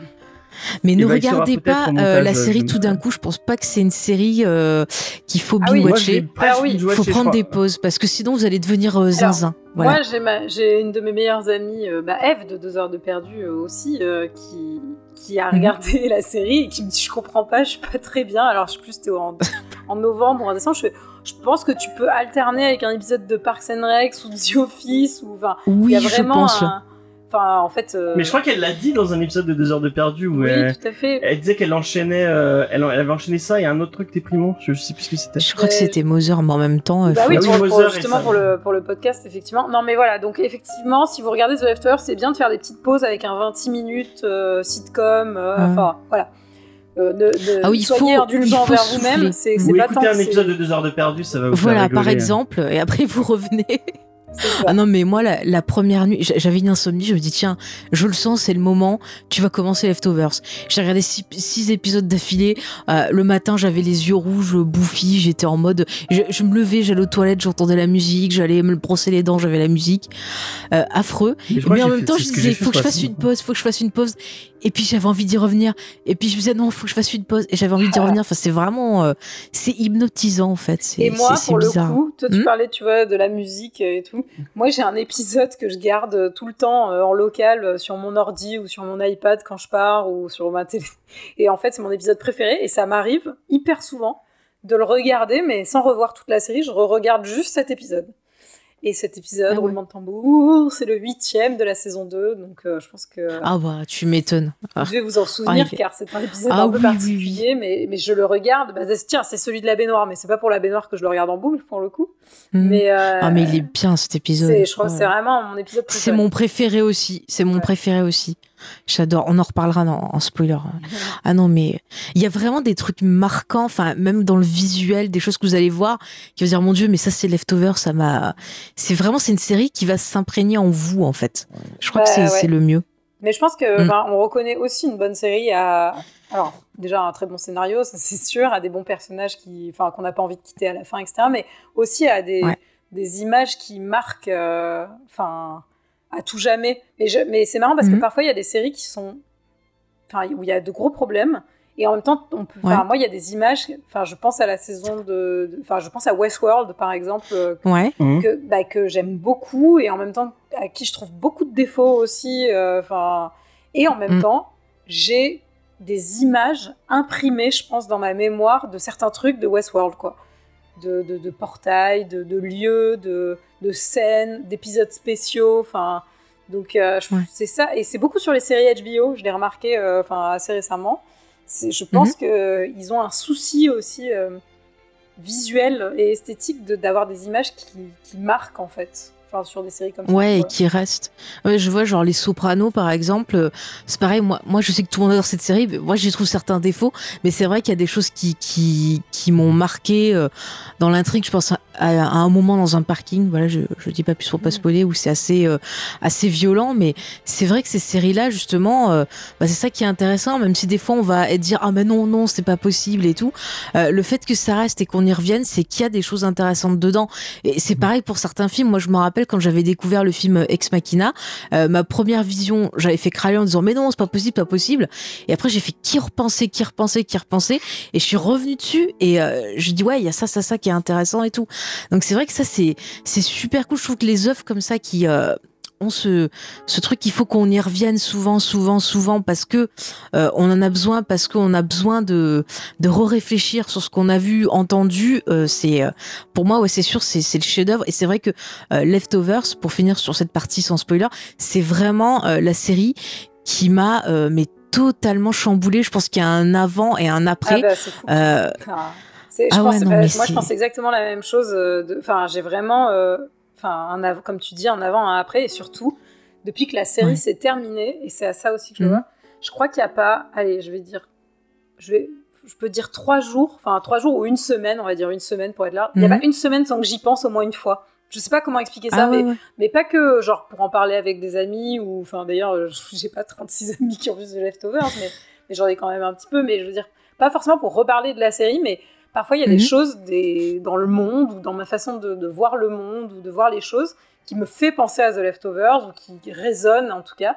Et donc il n'y a pas Mhm. vraiment, ouais, allez, trois jours. Il n'y a pas trois jours, je pense, sans que je pense au moins une fois à The Leftovers. C'est Ah ouais, non, présent mais euh, moi, je, je te rejoins. Je te rejoins parce que ça m'arrive souvent aussi. Et c'est vrai que ça me fait ça avec certaines, certaines œuvres comme Le Seigneur des Anneaux, bien sûr. Mais aussi, ça m'avait fait ça avec Lost, par exemple. Et je pensais pas que je pourrais être aussi, euh, parce que quand, quand Lost était fini, j'avais l'impression Ouais. d'avoir, euh, d'être vide, d'avoir perdu une partie de moi. Enfin, c'était vraiment très particulier. Et, euh, quand j'ai vu Leftover, j'ai retrouvé totalement ce que j'avais ressenti sur Lost, mais multiplié par euh, un milliard en fait. Et c'est, mais c'est fou. Et quand il m'arrive certaines choses, c'est vrai que je vais repenser euh, bah, à un perso de la série à un moment, euh, et ça me, parfois ça m'aide, parfois ça me met un peu mal aussi parce que bon, euh, je pars sur des angoisses, mais ma voilà. Oui, voilà, par exemple. mais voilà, c'est vraiment une série forte. Donc, Mm. On Et- va maintenant. Attends. Oui, vas-y, James. je- je, conseillerais juste, il y a, il y a un- enfin peut-être qu'il Mhm. y a un endroit sur, vo- sur votre Discord où on pourra mettre un lien. Il y a un article de Vulture sur le, la fin de la série qui s'appelle The Ouais. End is Near, qui est Mhm. un super article que je vous conseille. Voilà, si vous aimez, si vous avez aimé The Leftovers et si vous voulez, euh, en tout cas, Bah, on le mettra après en description. terminé, euh, voilà. On le mettra en description sur le Ouais. site web. Oui, oui, comme ça, ils pourront cliquer quand ils ont vu. euh, Ouais. On mettra un message, anglais, attention, ça contre, spoil. Mais, mais c'est vraiment très très bien. C'est un article très très riche, très complet. Ben voilà, plein de lectures. Pour, oui, euh, James, pour finir euh, sur, la, sur la partie spoiler, moi euh, euh, vraiment, euh, je, je dirais que c'est lent. c'est- Bon, peut-être négatif quand je, quand je dis, mais l'anti Park and Rec Autant Park and Rec, tu regardes, ça te fait, ça te fait du bien. T'as envie de, t'as envie comme euh, les Sinop d'aller, euh, d'aller faire plein de trucs et de, et de vraiment te. J'ai peur de la chute. Euh, J'ai peur de la chute. T'as peur de la chute? Non. Donc euh, autant Park and Rec, vraiment, ça te donne envie d'aller, d'aller, d'aller créer, d'aller faire des trucs, de, de. tu veux bosser en mairie, c'est pour de ça? l'enthousiasme et de faire kaboum et euh, non euh, mais vra- vraiment euh, ça, ça, ça te motive Ouais. autant euh, euh, Leftovers bon ça, ça va ça va te faire réfléchir et ça va ça va Mm. un peu te déprimer ça va te faire pleurer forcément mais je pense que c'est une série qui fait foncièrement du bien Mhm. euh, moi comme toi euh, j'ai j'ai vécu le même deuil que toi euh, au Mhm. moment où tu en parlais et bah moi vraiment ça m'a permis de régler des choses dans dans ma tête par rapport à à, à ce deuil là Mhm. à, et, et à même à ma vie en, en général je pense que tu tu comme tu vous, dis, vous disiez qu'il y a un avant et un après mais je pense que c'est forcément bénéfique Ouais. ça va vous faire penser à des trucs euh, si vous si vous prenez euh, le, le temps de comprendre cette série et, euh, et d'essayer de, de voir ce que Damon Lindelof essa- essaie de vous raconter, ça ne Mhm. peut que vous faire du bien et que Ouais. vous euh, vous euh, ça, ça va être une épreuve, Mhm. ça va être compliqué, mais euh, à la fin vous, vous vous serez meilleur, je pense. Oui, ça vaut le coup de s'investir. Ouais. Et tu vois, c'est c'est pas étonnant, euh, comme on en avait parlé sur l'épisode sur The Good Place, que justement le, le showrunner, qui est aussi bah, le showrunner Ouais. de Park and Rec, euh, ait été inspiré par Leftovers pour The Good Place et qu'il ait demandé, euh, bah, comme on l'avait dit, il avait consulté Damon Lindelof avec bah, tout son projet autour de la série pour lui demander son avis, ce qu'il en pensait, parce que il avait, il avait ressenti le besoin de faire une continuité à Leftovers sur un, un autre plan. Et c'est vrai que quand tu vois les, les, les deux séries, il y a des choses qui Ouais, se vrai, ouais. et c'est, Ouais. euh, Oui, C'est vrai, c'est- je suis- je c'est- Mm. pour avoir vu tout The Good Place, je suis d'accord, euh, particulièrement peut-être avec la fin. C'est des séries Ouais. qui ont des fins qui sont lourdes de, de sens, entre guillemets, et de, en tout cas de, de- de réflexion sur, euh, sur, sur des, des questions un peu existentielles. Quoi. Donc, euh, mais ouais, je vois Mm. très bien ce que vous voulez dire. Bah voilà. Donc, si vous n'avez pas écouté notre épisode sur The Good Place, je vous y renvoie. Et Si vous avez pas vu la série, c'est sur regardez Netflix. Regardez, ça vous fera du bien. Euh, je vous propose qu'on rentre un peu plus en détail sur la série. Donc, si vous n'avez pas vu la série, vous mettez sur pause, vous regardez, vous revenez comme d'hab. Si vous êtes curieux, que vous voulez vous spoiler, bah, tant pis pour vous. hein, Qu'est-ce que je voulais que je vous dise Euh, Si vous avez vu la série, ben, je vous invite à écouter et puis après à venir en discuter avec nous. Donc, c'est parti pour les spoilers.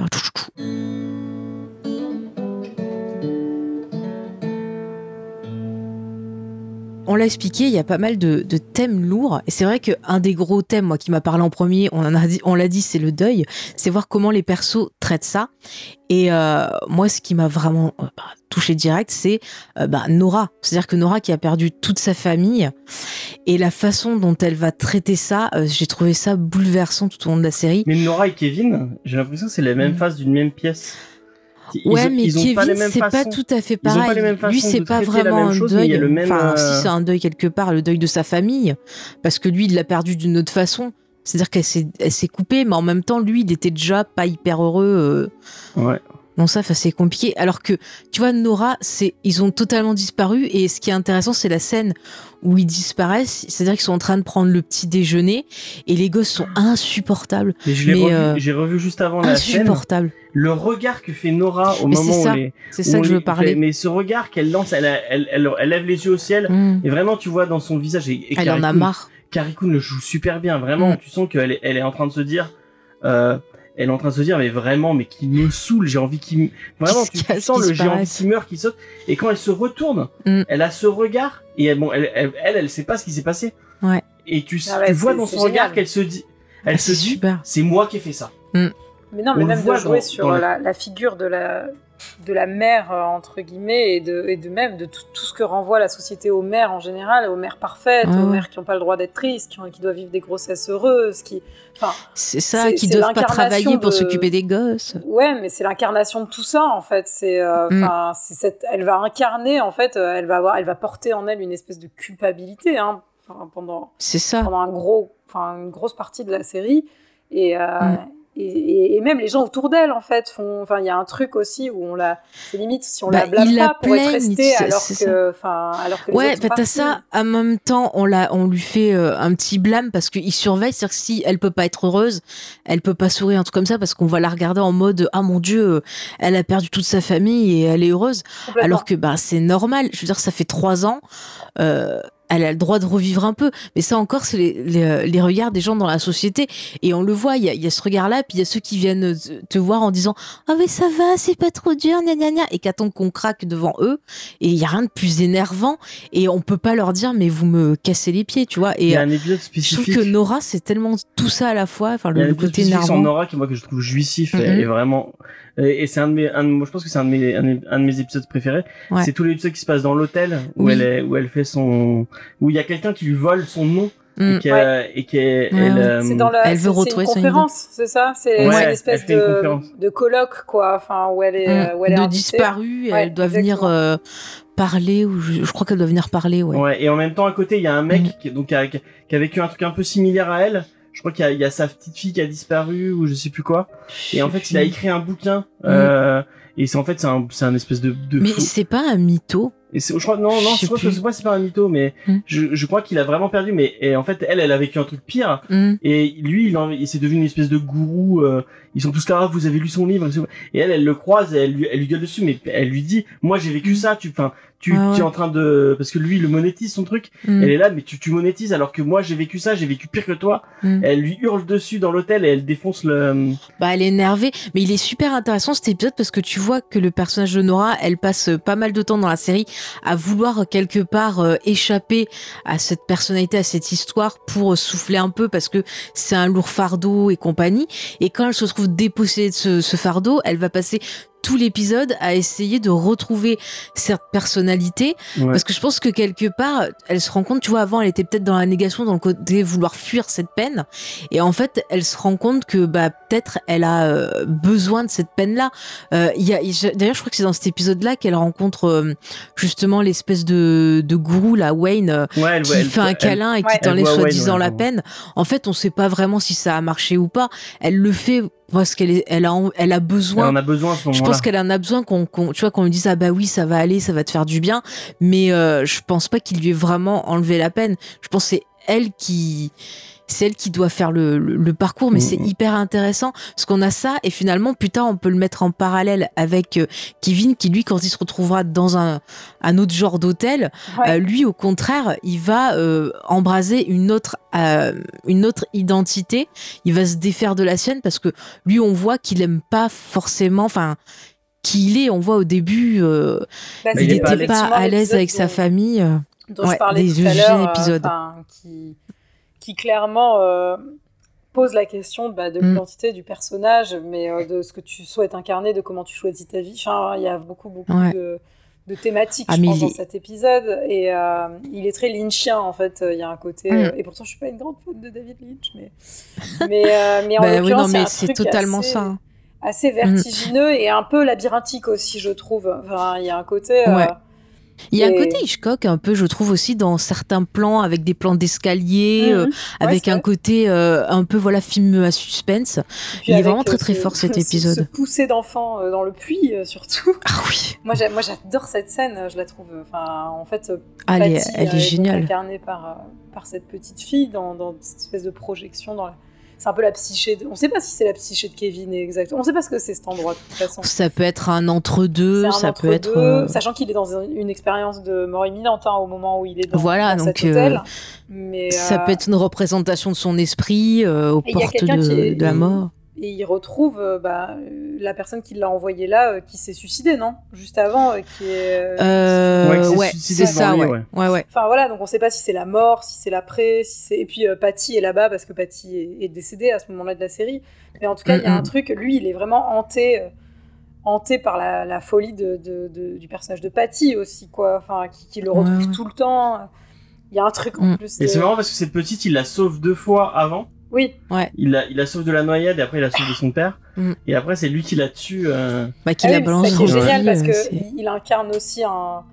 Bah, c'est le titre de l'épisode, un, un assassin international, on peut se dire.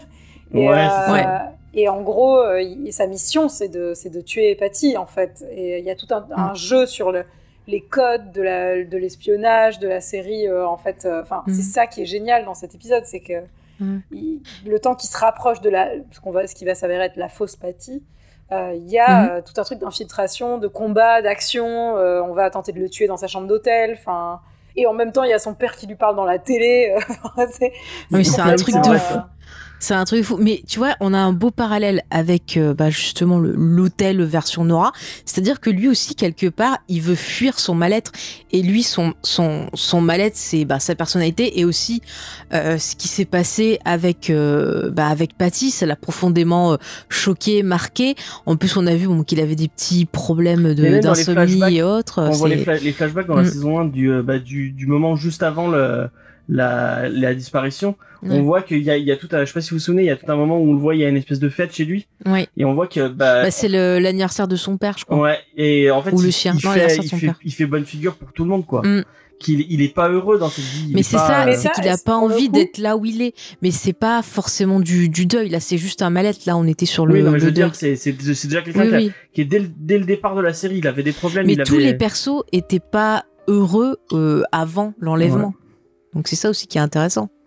Bah, Euh, c'est toujours une dynamique où, euh, où le, le bonheur est le bonheur est entaché en fait. Le- le- les personnages sont jamais. C'est la c'est la même dynamique dans la saison 2 avec euh, avec cette nouvelle famille dont la dont la fille va disparaître, mais c'est une famille où tout va bien. On nous la présente comme une famille où enfin une famille aimante, une famille heureuse. Enfin et quand la, la, la gamine disparaît, donc cette famille à Miracle.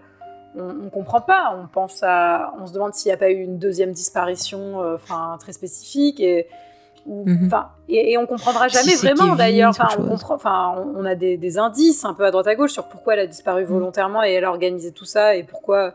Enfin, en saison 2, dans mon souvenir, parce que pour le coup, j'ai pas revu depuis un moment, mais dans mon sou- souvenir, il y a, il y a carrément une bombe. Enfin, Ouais, ouais, c'est ça. positionné. Enfin, c'est comment euh, Miracle, qui était cette ville euh, toute propre où personne n'avait disparu, où soi-disant tout le Mhm. monde est heureux, une fois de plus, euh, comment la cellule familiale est entachée, comment elle est explosée, Mhm. comment, en fait, sous un couvert et sous une espèce de pellicule de bonheur, les personnages Mhm.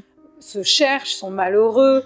Euh, le père de famille, dans mon souvenir, il, est, il est vraiment genre ultra violent.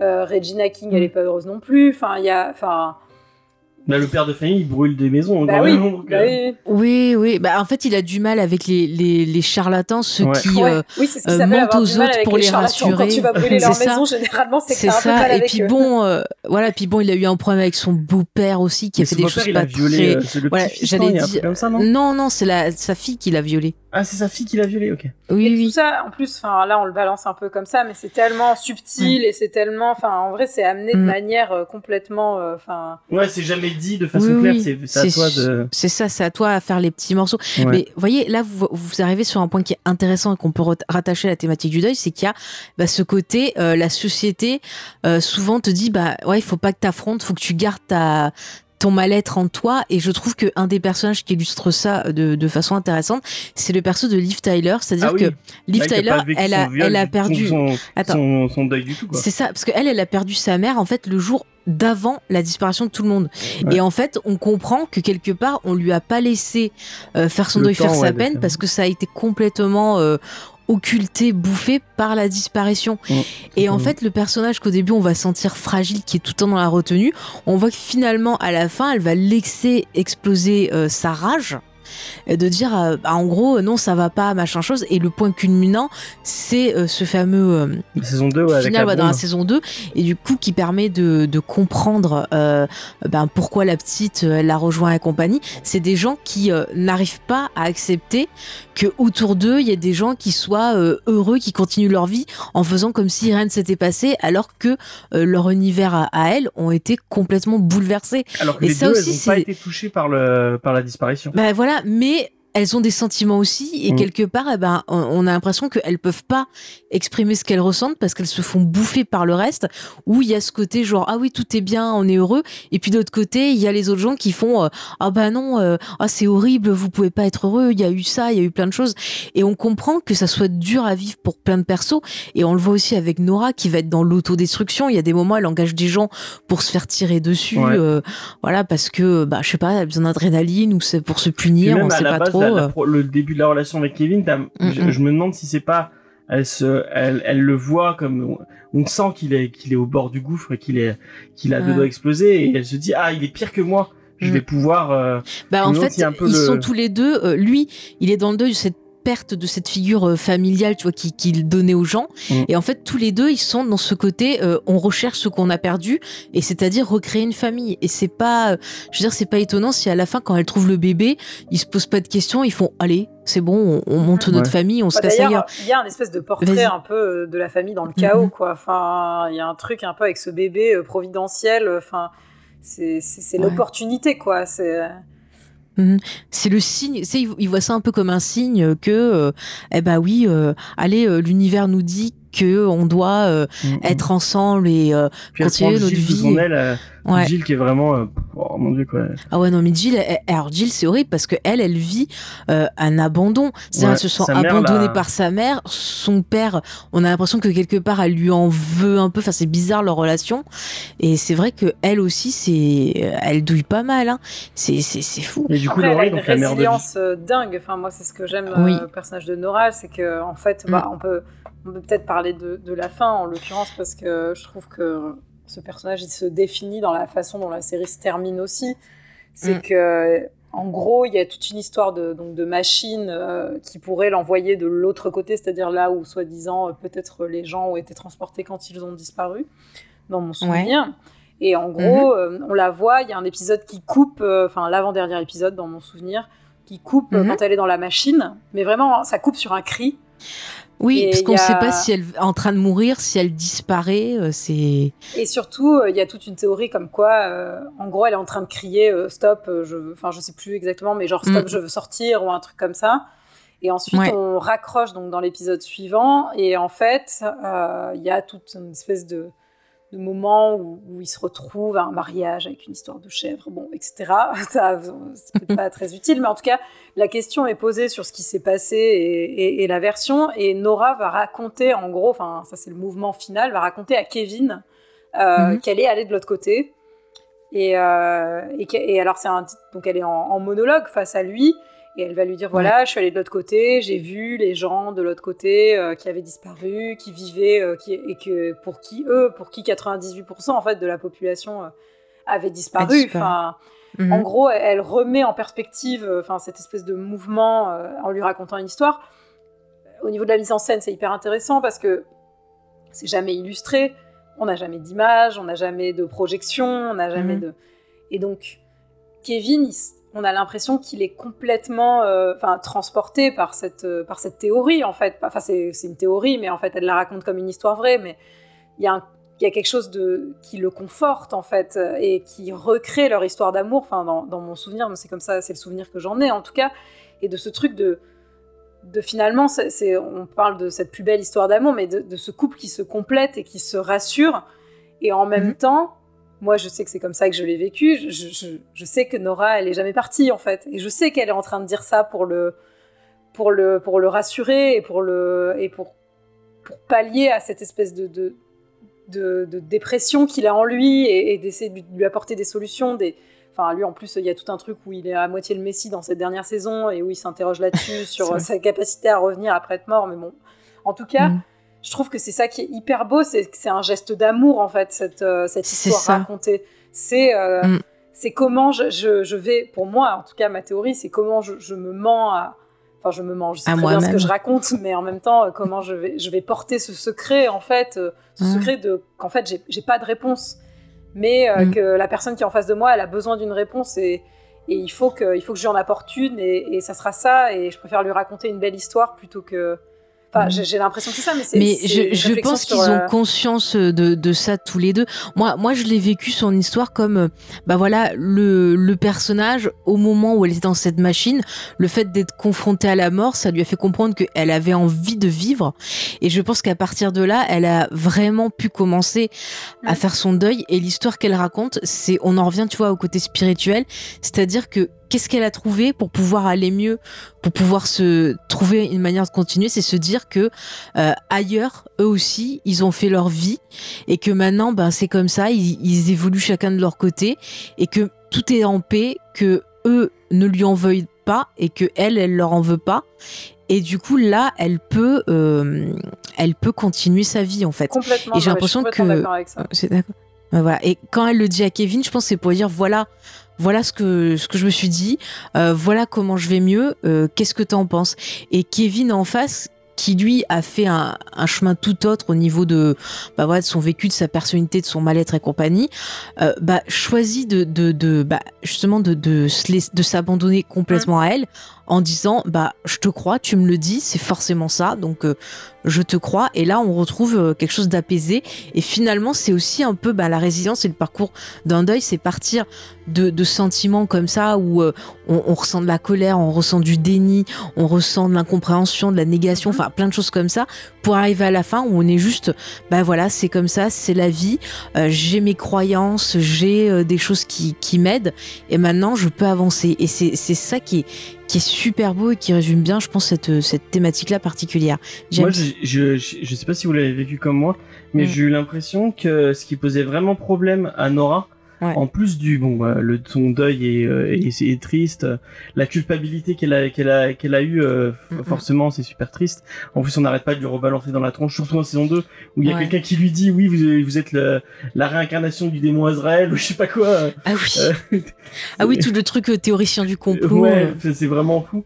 Et vraiment après cette cette euh, en saison 3 où elle a vraiment ce ce, ce but de ah oui, je veux à tout prix euh, casser le mensonge et casser euh, Mm. les gens qui cherchent à à à, à, faire de, à travers enfin à donner de l'espoir. Mm. Et, et moi je pense que c'est ça qui qui qui la qui la tue le plus. C'est le mensonge. c'est cet espoir, Ah, l'espoir qui pourrait revenir. mhm. Et elle se dit, mais est-ce que je peux continuer à vivre tout en sachant que j'ai Mhm. encore, il pourrait revenir?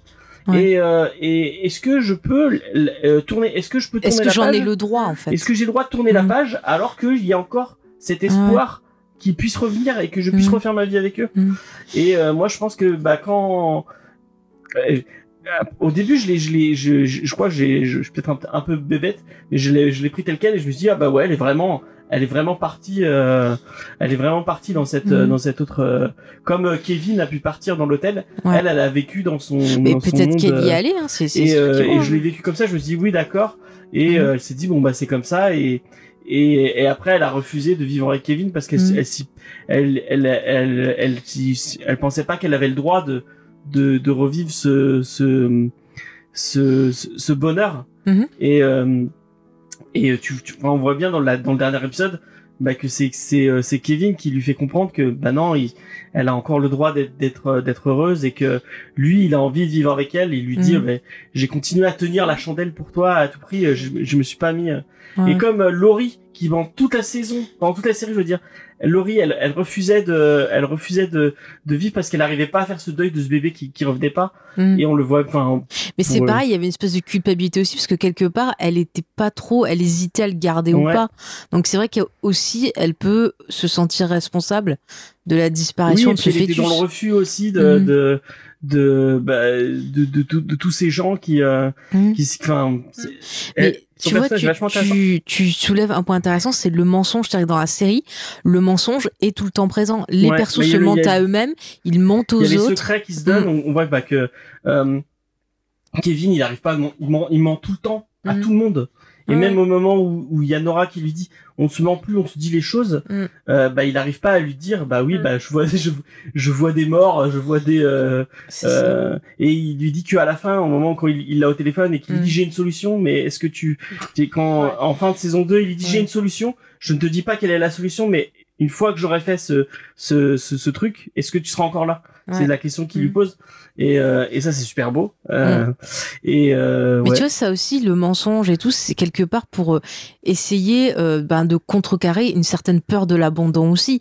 Parce que le fait que ces personnages aient, perdu quelque chose, bah, quand tu perds quelque chose ou quelqu'un, t'as toujours cette peur qui va naître de l'abandon, de te dire, euh, bah ouais, je vais perdre tous les gens autour de moi. Enfin, et c'est vrai que parfois, en mentant, en essayant d'être pour l'autre ce que l'autre veut, tu te dis, bah forcément, euh, il va m'accepter, il va rester. Mais on le voit très bien, ça tient pas quand quand ils disent oui, on va se dire la vérité, euh, on voit très bien qu'il y en a aucun qui dit vraiment la vérité. Ils se disent juste ouais, on va faire ça parce qu'on veut reconstruire une famille, mais on voit bien que ça tient pas parce que ils sont pas francs, ils se disent pas bah voilà, euh, euh, j'ai une angoisse, j'ai ci, j'ai mis, j'ai machin, ça peut pas fonctionner. Ils ne communiquent Mais jamais. regarde, on parle de mensonge, le Mm. personnage de Matt qui se ment pendant toute la série et qui, Ouais. qui après qui, qui cherche des signes Mm, alors qu'on on sait très bien qu'il qu'il cherche des signes là où il y en a pas et euh, et il et- cherche ce qu'il veut voir lui pour se rassurer en fait. Ouais, Comme et moi euh, vraiment Mm. ce que ce que j'ai retenu Non mais ce que c'est j'ai hein. retenu, euh, euh, le fait, le déclic c'est, c'est quand ils voient ce, donc ils arrivent sur cette croisière avec ce faux dieu, ce mec qui se fait, qui se fait passer pour dieu. Je sais pas, peut-être que c'était Euh, lui. peut-être que c'est Ouais, Dieu, c'est on, ne saura jamais, et qui, euh, qui le regarde et qui lui dit mais tout ce que t'as fait dans ta vie, Mm. tu l'as pas fait pour moi, tu l'as fait pour toi, Mm. parce que tu pensais que je te regardais, je te jugeais.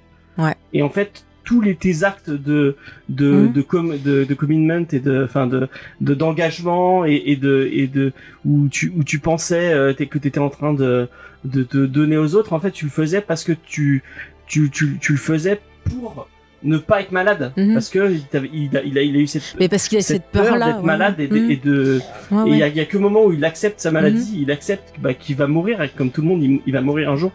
Il y a que là qu'il va, qu'il va pouvoir euh, Bah vivre en fait. vivre vraiment, ouais. Mhm. Mais tu vois, c'est ça, et c'est un truc que j'avais noté euh, avec le mensonge, c'est le, le côté miroir, c'est que souvent les persos, on va les leur renvoyer en fait comme un miroir, les mettre face à face avec leur contrariété, avec euh, la vérité pour les obliger justement à affronter ça et on va voir que sur certains bah, ça va Matt, être plus Matt, est et Matt c'est euh, il, il- il Mm. se prend la réalité dans la face tout Ouais. le temps, quoi. Mais par contre, Matt, oui. alors, puisqu'on est en partie Ah bah spoiler, moi j'ai un problème. Moi j'ai Ah un problème avec l'histoire euh, de sa femme. il a bah oui. sa femme, Moi, je suis pas- désolée. Quelqu'un qui sort du coma, euh, déjà, elle se réveille pas en disant tiens, on va faire des choses. Et puis, euh, logiquement, euh, elle doit avoir un problème dans les muscles, donc elle peut pas bouger. Moi, je pense qu'il a violé sa femme et que c'est peut-être ça qui l'a fait, euh, que le choc l'a fait euh, se réveiller parce que après, en plus, elle le quitte. Enfin, je sais pas. Moi, je trouve Bah, pas ça très euh, très sain. Non, mais c'est ça qui est fou sur le perso, en fait, et qui, enfin, Mm. tu sais jamais et que ça devient ultra sh- shady entre, enfin, c'est comme tu dis, tu Ah. peux avoir cette interprétation. Après, t'en as, t'en as, as d'autres aussi, mais au moins, c'est- Mm. enfin, c'est pour ça que je trouve ça intéressant qu'on parle aussi de notre façon dont on a vu la fin et de nos, de nos rapports au perso et aux épisodes. C'est que Mhm. j'ai l'impression qu'il y a tellement de, de, de chemins possibles et des chemins après. euh, Enfin, ça, ça- une fois de plus, ça, inter- ça interroge nos, nos croyances en fait et de ce que, enfin, et de ce que tu, Mhm. ce que tu décides de croire. Et, euh, et je pense que Damon Lindelof, euh, il, il s'amuse en fait et il te, euh, il te dit mais tu, tu vas vraiment croire à un Mhm. truc euh, aussi euh, genre euh, conte de fées que euh, ça y est, enfin, elle est réveillée. Enfin, et en même temps, est-ce C'est que ça tu vas que la vie Ah, la réveille. ça. Enfin, et mais en même temps, est-ce que tu vas te raconter un truc assez glauque quand même sur les gens? Est-ce que tu vas, enfin, tu Mhm. vois, genre il y a un truc euh, sur ta façon de de voir le monde aussi, une libre interprétation qui est laissée à chaque spectateur selon sa façon de, de voir le monde et de décider de voir le monde parce que c'est toujours la même chose. C'est enfin le monde, il Mhm. est de la façon dont tu décides de le voir et ça c'est le propre de la fiction. Moi, je pense aussi, enfin dans ce que. ce que- Mais il y a un moment il répond à ça, je, je sais pas si, t'en- si tu t'en souviens. Ouais. Je trouve qu'il y a vraiment il y a, il y a une scène particulière où j'ai l'impression qu'il répond à cette question. Mhm. Euh, c'est euh, c'est la deuxième fois où, euh, où, euh, où Kevin revient dans le dans le, dans, dans l'hôtel Mhm. et donc il recroise cette espèce de, de gardien de l'hôtel euh, euh, et qui lui dit euh, euh, qui tu parles, dit- Monsieur X de, de X-Files? Non l'autre le bah le, le faux dieu qu'on revoit Ah, après le faux dieu, ouais. et qui lui dit euh, il dit ouais je veux retourner voir ma famille je Mm. veux euh, parce que euh, et qui, qui lui fait oui mais pourquoi tu veux retourner ta voir famille? Et là il dit, il dit oui parce que je veux voir ma famille et que et euh, qui lui dit oui donc tu veux pas être encore plus cliché et fait et là il lui dit je veux y retourner parce que je le mérite Mm. et euh, là il lui dit bah d'accord bah tu vas chanter au karaoké et euh, là t'as Kevin qui le regarde tu fais mais enfin mais non c'est stupide c'est ça peut pas être aussi simple Mm.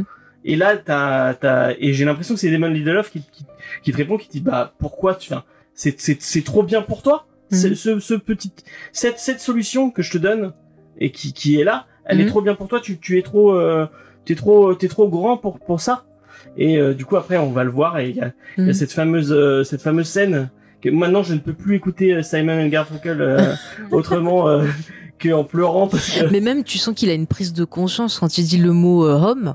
Tu sens qu'il commence à comprendre ce que ça signifie.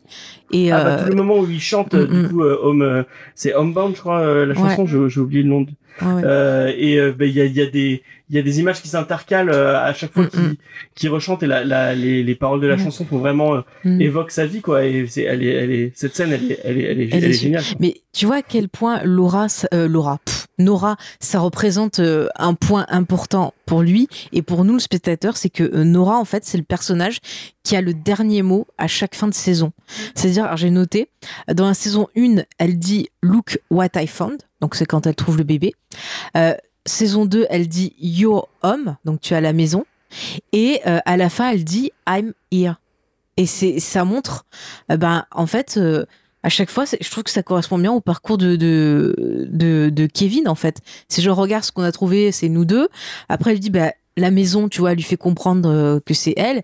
Et elle lui dit à la fin, je suis là. Et quelque part, ça répond au questionnement de, de Kevin qui euh, a besoin de trouver quelqu'un qui va le comprendre, qui va le respecter dans tout ce qui fait sa personnalité, Ouais. qu'il ait plus besoin de se cacher et Mhm. qui, soit là. Et à un moment, comme tu l'as dit, il lui pose la question, est-ce que tu seras là? Et le fait que le, le- dernier mot de, de Nora, ça soit je I'm suis là, c'est c'est Bah, hyper exprès, intéressant. Connaissant en plus Mm, de- mm. le, le- le côté joueur de Damon Lindelof, enfin, c'est sûr que c'est sûr qu'il y a un Ah rapport, ouais, je pense. C'est c'est sûr, sûr, sûr. Il y a une question que je me, que que- je sais pas, Julie, comment tu l'as, tu l'as, tu l'as ressenti toi? C'est le, le- donc euh, le, le, le, le dernier, mon truc de l'hôtel avec euh, cette espèce de grand truc complètement euh, Mm, mm. euh, où là vraiment il devient un espion, qu'il arrive à, à changer de personnalité. Ah, ça, c'est le un- premier, parce que le dernier. Non, il non, le finit- double. Non, il y a un espion dans le quand il fait le président Oui. et qu'il fait le le- l'assassin en même temps. Ah oui, oui, c'est vrai. Donc le dernier, oui. oui. Et, euh, Alors, J'en ai et moins de se souvenirs parce que je l'ai moins vu que l'autre, que j'ai dû voir vraiment beaucoup de fois, mais je me souviens, il y a, il y a c'est un, il y a un truc pour- de porte d'entrée où il est censé mettre son sexe à l'intérieur euh, pénis, ouais. pour Oui, rentrer. voilà, ouais. Je m'en souviens assez bien.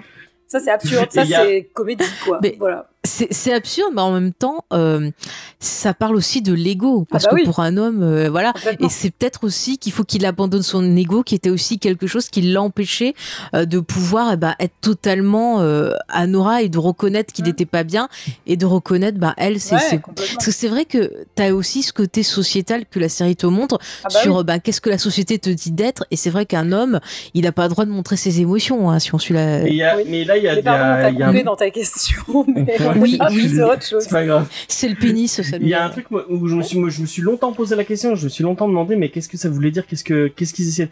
Donc c'est le moment où il se retrouve face à son double Mhm. et où il s'arrache le cœur et en fait il s'arrache un truc dans le cœur parce qu'il Ouais. lui dit j'en ai plus besoin. Vraiment, euh, euh, qu'est-ce que ça représente selon toi ce, ce cette, cette chose qui s'arrache du C'est cœur une euh, référence à Moser.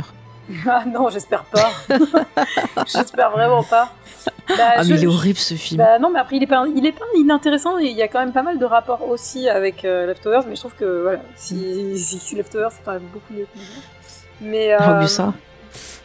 je sais pas exactement, euh, je t'avoue, pour le coup, euh, c'est un truc qui m'a moins marqué, tu vois, comparé à l'épisode final. Euh, Enfin, c'est une Mhm. image qui m'a moins marqué, mais maintenant que tu me la répètes, pour le coup, je, je sais pas, mais ça a peut-être un lien avec. euh, ben avec, euh, avec aussi la, la- la nécessité euh, pour être heureux à deux de s'oublier un peu, enfin pas de s'oublier un peu soi parce que c'est pas vraiment ça, Mhm. mais de, de laisser de la place à l'autre en fait.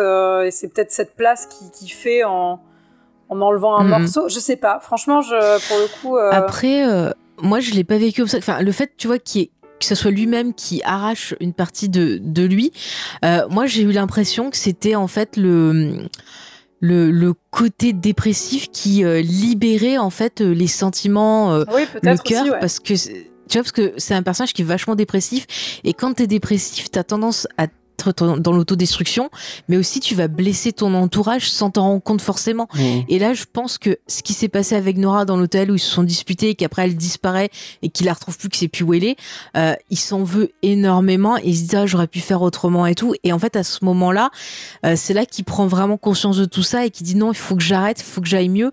Et le, le fait que quelque part, tu vois, on lui retire euh, quelque chose euh, qui était peut-être pas bon ou qu'on lui retire pour le, le libérer quelque part, c'est ça après qui va le faire changer totalement, euh, bah, totalement de positionnement et qui fait qu'il va vouloir euh, retrouver Nora et euh, comme il fait au début, tu vois, il fait style que, que rien s'est passé, qui veut relancer la, la romance pour vraiment quelque part lui dire, bah voilà, j'ai été débile, recommençons et vivons des c'est choses le fait- bien et Le fait qu'ils disent avant, parce qu'il répète plusieurs fois avant, j'ai pas été là pour elle. ouais. Et moi, je, je le voyais comme, il- en fait, il, il s'arrache la culpabilité Mhm.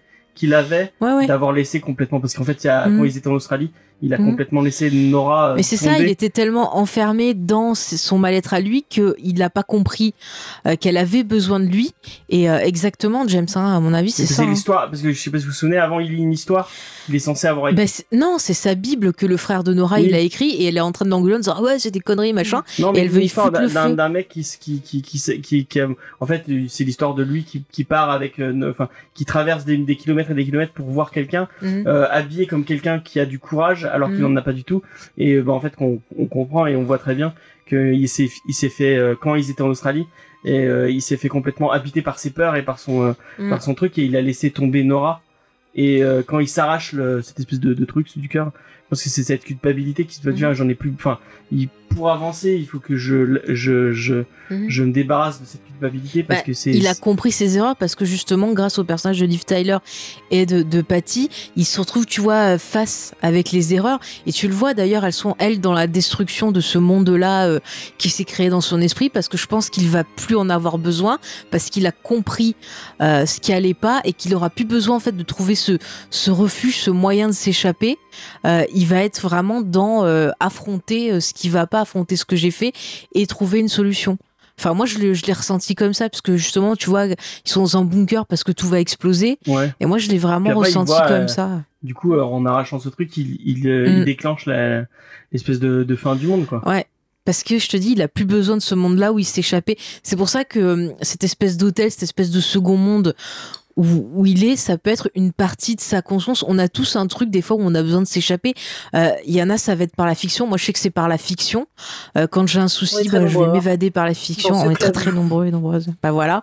Et ça fait du bien. Et lui, bah, il avait cet endroit-là où il s'échappait pour souffler un peu. Et c'est pour ça que justement, dans ce monde-là, il est jamais lui-même. Il incarne toujours un rôle différent. Et là, il se dit, j'ai plus besoin, je vais être moi.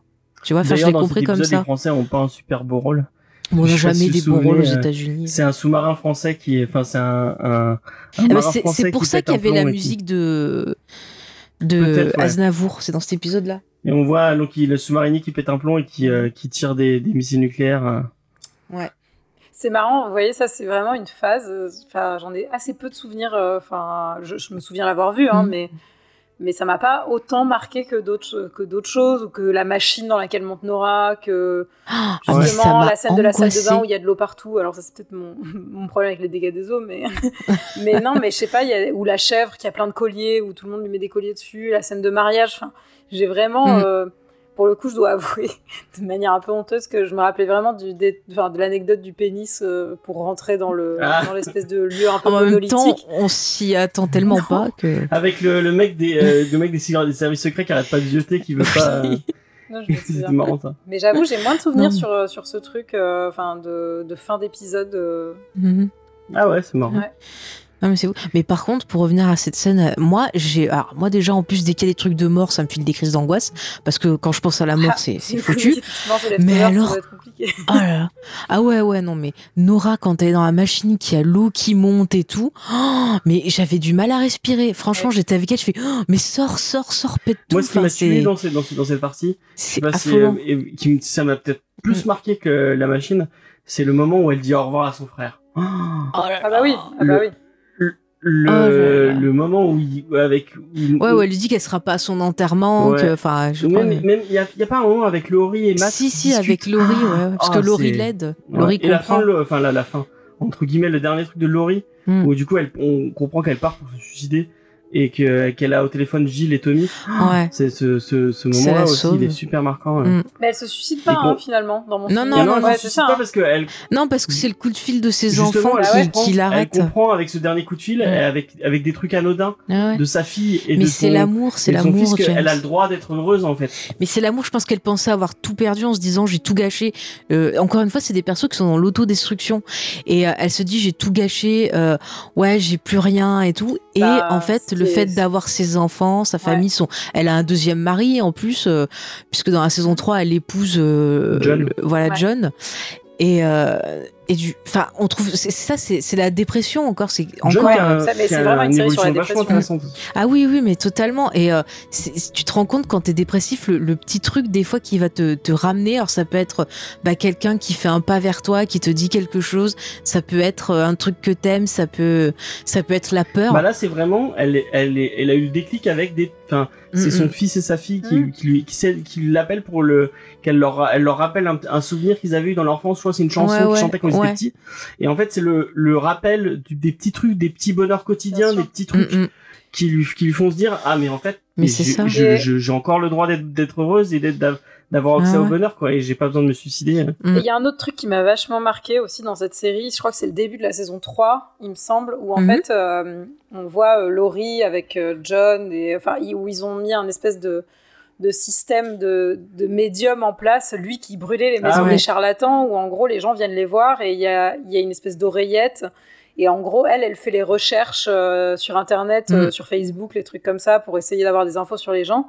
Et oui, en fait, euh, les gens, comment dire, les gens les payent. Et dans mon souvenir, ils brûlent, ils Mhm. brûlent pas les billets ou, enfin, je crois qu'ils les détruisent. Si, euh, c'est billets. ça, ouais. C'est John Mm. qui, qui, Ouais. euh, qui brûle les Mais lui, billets, je pense que c'est, c'est- alors encore une fois, je pense que c'est peut-être lié euh, à la mort de sa fille parce que je pense qu'il se sent responsable et que quelque part, c'est un moyen de, de rembourser ce qu'elle a c'est lié fait. au fait surtout pour Enfin, John je qui a, une, pas. qui a une évolution vachement intéressante Mm. parce que au, au départ il refuse à tout prix de, de- que qu'il y ait des trucs euh, irrationnels dans son monde euh, Mm. qui est ton- qui est totalement rationnel et il y va au point quand même d'aller brûler des gens et d'aller taper parce que le son collègue qui, donc qui est, qui est médium et qui lit à travers les traces de mains Mm. euh, il le tabasse quand même hein. il Ouais. va pas Mais c'était il- pas son frère ou non c'est c'est son- un pote. c'est un pote je crois c'est un pote d'enfance comme Mm. ça Mais tu sais ce que ça m'a rappelé Ça, c'est dans Lost. Je sais pas si tu te rappelles l'épisode euh, sur Rose, euh, sur Rose et Ah, Bernard, oui, qui oui. vont en Afrique voir un médium, pareil, qui lisait. euh, après, je sais plus dans quoi, mais il, était vachement bien cet épisode.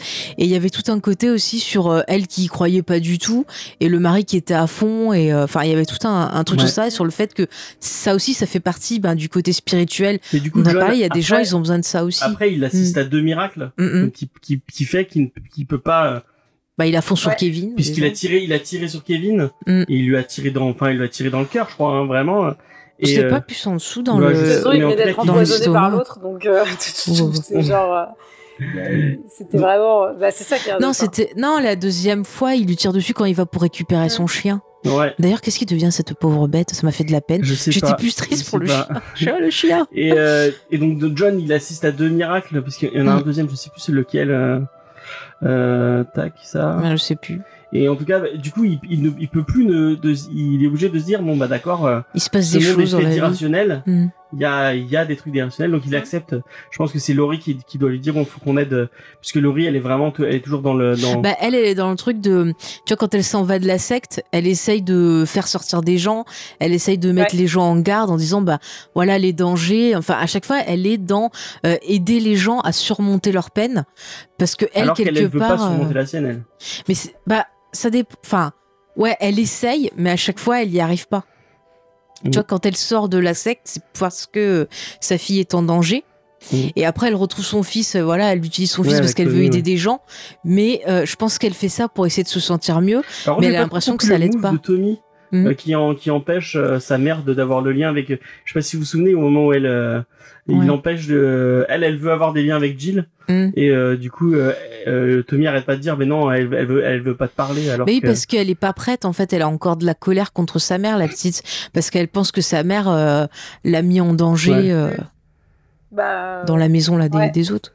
Ouais, ouais, Mm. tout à fait. Il a raison, il fallait lui laisser le temps de, de se calmer et quand elle se calme, c'est elle qui revient euh, vers la mère. Après, c'est vrai qu'on n'a pas trop parlé de cette partie autour de Tommy et de de Wayne. Euh, Ouais. c'est c'est vachement. euh, après on peut. euh, Attends, je te laisse parler. Après, on peut le relier à la spiritualité parce que ce personnage de, de Wayne euh, qui dit pouvoir euh, prendre le mal-être des gens. Les douleurs la douleur des gens Voilà, et puis quand il meurt, il meurt devant Kevin, il lui dit des trucs bizarroïdes. Enfin, on sait pas trop, est-ce qu'on le lui Oui, c'est croit ce ou pas c'est ce que j'allais dire aussi, c'est que Ouais. c'est le pan aussi spiritualité, gourou, faux dieu, enfin qui s'instaure déjà dès le début de la, de la série, quoi. Enfin, il y a un Mm, côté, euh, enfin, il y a en plus il y a un truc hyper, euh, enfin hyper euh, un peu malaise, quoi. Enfin, où il fait des enfants à plusieurs nanas, dans mon souvenir, non? Il n'y a pas un truc. euh, Ouais, Ouais, ouais, il fait des. Ouais, c'est ça, et il arrive à il sauver que, d'harem, euh, ouais, Ouais. et il arrive à sauver que la fille asiatique là qui est, Ouais, qui est la mère de la petite. c'est que des asiatiques. Ouais. Ouais, bon, en plus il est, il est bizarre. On va pas l'embêter, mais c'est vrai que c'est. Mais le coup du, du, du vœu qu'il propose à Kevin, Ouais, il donne, il donne Euh, un vœu à Kevin. on ouais. sait pas trop ce que Kevin il a souhaité. Est-ce qu'il a souhaité une famille? Est-ce qu'il a souhaité aller mieux? Est-ce que ça a moi, vraiment marché? compris parce qu'en fait, c'est à, ce moment-là que, que Mhm. Tommy laisse le, le bébé. Donc peut-être qu'il a souhaité d'aura avoir une famille et le fait que c'est à ce moment-là que Nora arrive et que, enfin, qu'il y a le, du coup, il recrée une famille avec Nora, Jill et, et, Ouais. euh, et la petite. C'est une, c'est Ouais. une interprétation. Et je parlerai juste de l'épisode d'entrée euh, de la saison 2, peut-être, Mhm. euh, qui est quand même un, un parti pris assez, euh, assez fort de, de faire un épisode qui est quand même muet pendant, euh, je pense, euh, 40 minutes, dans mon souvenir, sur Mhm. euh, une femme de Néandertal qui va donner vie, enfin, je sais pas si elle est Néandertal Ah oui. ou d'une autre période, mais qui va donner vie à, enfin, enceinte, qui va donner vie à son enfant toute seule. Enfin, c'est quand même ouais. ultra barré et en même temps ça raconte euh, plein de choses enfin c'est c'est vraiment enfin moi j'ai- rarement vu ça dans des séries télé et je trouve que c'est Ah mais ça perd vachement en fait. Enfin, les, les gens arrivent, on se dit mais qu'est-ce qui se passe? Est-ce que c'est la bonne Et série que je regarde? Ah oui. Est-ce que tu te souviens de ce, de ce, de ce travelling à la fin? Où donc on est sur la, la, la mer de la mer de enfin de enfin de la mer des, des cavernes ou enfin de ce que Mhm. vous voulez euh, qui meurt il y a une espèce de il y a juste un travelling et on arrive sur euh, la petite fille de Erika et de Mhm. John qui, qui Mhm. joue euh, sans qu'il y ait de sans qu'il y ait de, de Est-ce que c'est l'histoire de la vie euh, et il y a la même chose éternel il y a On la sait même pas. chose après avec je sais pas si vous vous souvenez de, de ça Mhm. euh, avec euh, les gens euh, on dirait des Quakers de oui enfin, des gens Ah euh, oui, qui montent toujours sur le toit parce qu'ils attendaient la fin du monde ouais. et la fin du monde Ouais. arrive jamais et il y a une fille je crois qui continue qui Bah, Il continue. y, a- il y a une mère de famille qui continue à le faire et Ah qui meurt comme ça. Mm. Et en fait, euh, elle est dans un drap blanc, elle meurt dans un drap blanc. Ouais. Il y a un, il y a un travelling et en fait, ça revient sur, euh, je crois que c'est Kevin qui est dans son lit. euh, et il y a, il y a, il y a, il y a tout un truc sur, euh, sur, sur cette mise en scène Ouais. des, des, enfin, déjà dès le premier épisode, hein, je sais pas si Mm. tu te souviens, la, la disparition. Le, le, on Ah voit oui. en fait, c'est la mère, une mère, une mère de famille qui est dans son, euh, Qui, fait de la lessive et qui a son bébé qui arrête Ouais, pas de elle pleurer. Oui, mais euh, c'est ça, caddie, non c'est- Il y a- enfin, Non, il y a je crois qu'elle fait- euh, Enfin, il me semble qu'elle Le est. marquant, Attends, il me semble qu'elle est dans la Ah laveuse, elle qu'elle charge le sort bébé pour dans aller dans sa voiture. elle. Elle est dans la voiture. Souviens. elle ramasse, elle ramasse un truc par terre, donc la caméra la suit Mm. et elle revient. Et en fait, Et nous, on n'entend plus le son. Ouais. On n'a pas vu et on sait déjà qu'il y a un truc qui va et donc pas. on la voit tourner la tête Mm. et quand elle tourne la tête, elle voit ce que son bébé a disparu. Et puis on entend les gens derrière. Ah, mais Et qu'est-ce là, qui il y se a le passe? caddie. En fait, il y avait quelqu'un Mm. qui pousse Oui, un caddie ça. et le caddie est en train de descendre. euh, Ah, ouais, c'est ouais. ça je me souviens Bah, c'est- Mais c'est hyper impressionnant parce que je trouve que même avec ces intros, à chaque fois ça te dit quelque chose. Par exemple, l'intro que tu citais avec euh, la fille qui meurt sur son toit, Ouais. euh, bah, ça parle un peu bah, de quand à la foi, il y a un moment où il faut que tu. Tu vois, c'était le, le truc foi contre science dans Lost. Bah, il y a un moment, il faut se dire euh, quand est-ce que tu vas trop loin en fait dans, dans Et tes Matt, convictions. Matt fait exactement la même chose après, Mm, mm. puisqu'il se met sur le toit euh, des euh, Oui, là, qui prêche, non de la caravane. C'est pas quand il se met tout nu. Non, il se met à poil et il est, en- Enfin, il est. il est euh, enfermé sur un truc et on lui jette des trucs à la tronche. Il est, il est mis en il est pas mis en position de Jésus là non, sur il est sur un, il est sur. Sais, Enfin, les je sais qu'il est tout nu. T'as, un- trois trous, deux pour les Ah mains et un oui, pour oui, d'accord, ouais, ouais, ouais. Alors continue. Bon, bah, je, je finis juste sur ça. Mm. Dans les, moi, les, les, les travelling qui m'ont marqué, c'est du coup l'épisode euh, flashback, euh, du coup de la disparition des, euh, des trucs. Mm. Et euh, c'est le moment où euh, t'as euh, Laurie qui, euh, qui voit la disparition de son bébé. Mm. Euh, je sais pas si vous vous souvenez, Ouais, elle, du est, fœtus. elle est en train, Du fœtus. elle, Image elle subit un, Mm. elle subit un, Une échographie. un, une échographie. Donc elle voit la, on voit, on voit qu'elle a un bébé. Mm. Euh, et euh, donc et d'un coup on entend quelqu'un qui crie. Mm. Et euh, donc euh, le- la caméra va sur euh, sur Laurie qui regarde où, où est ce cri. Et du coup elle tourne la tête pour revoir son bébé avec euh, vraiment le regard un peu maternel. Et Mm. enfin après c'est moi qui l'interprète comme ça, mais dans les yeux on a l'impression qu'elle se dit bon bah je vais le garder. euh, parce Mm. qu'elle l'a vu et qu'il y a, peut-être un Mhm. le Bah, c'est la vie, c'est la vie en fait. Ouais. Peut-être ouais l'instinct maternel. Eh, qui- eh, la vie trouve toujours un chemin, James. ah bah ça Effectivement. Ah ouais. Euh, et euh, du coup, on, on comprend qu'il a disparu rien que Mhm. par le regard Mhm. de Laurie. C'est ça qui Qui passe le- de la surprise à euh, je vais Ouais, pleurer toute a- ma vie. qui- qui- et, et l'horreur Mhm. quoi du, du, du bébé qui a disparu.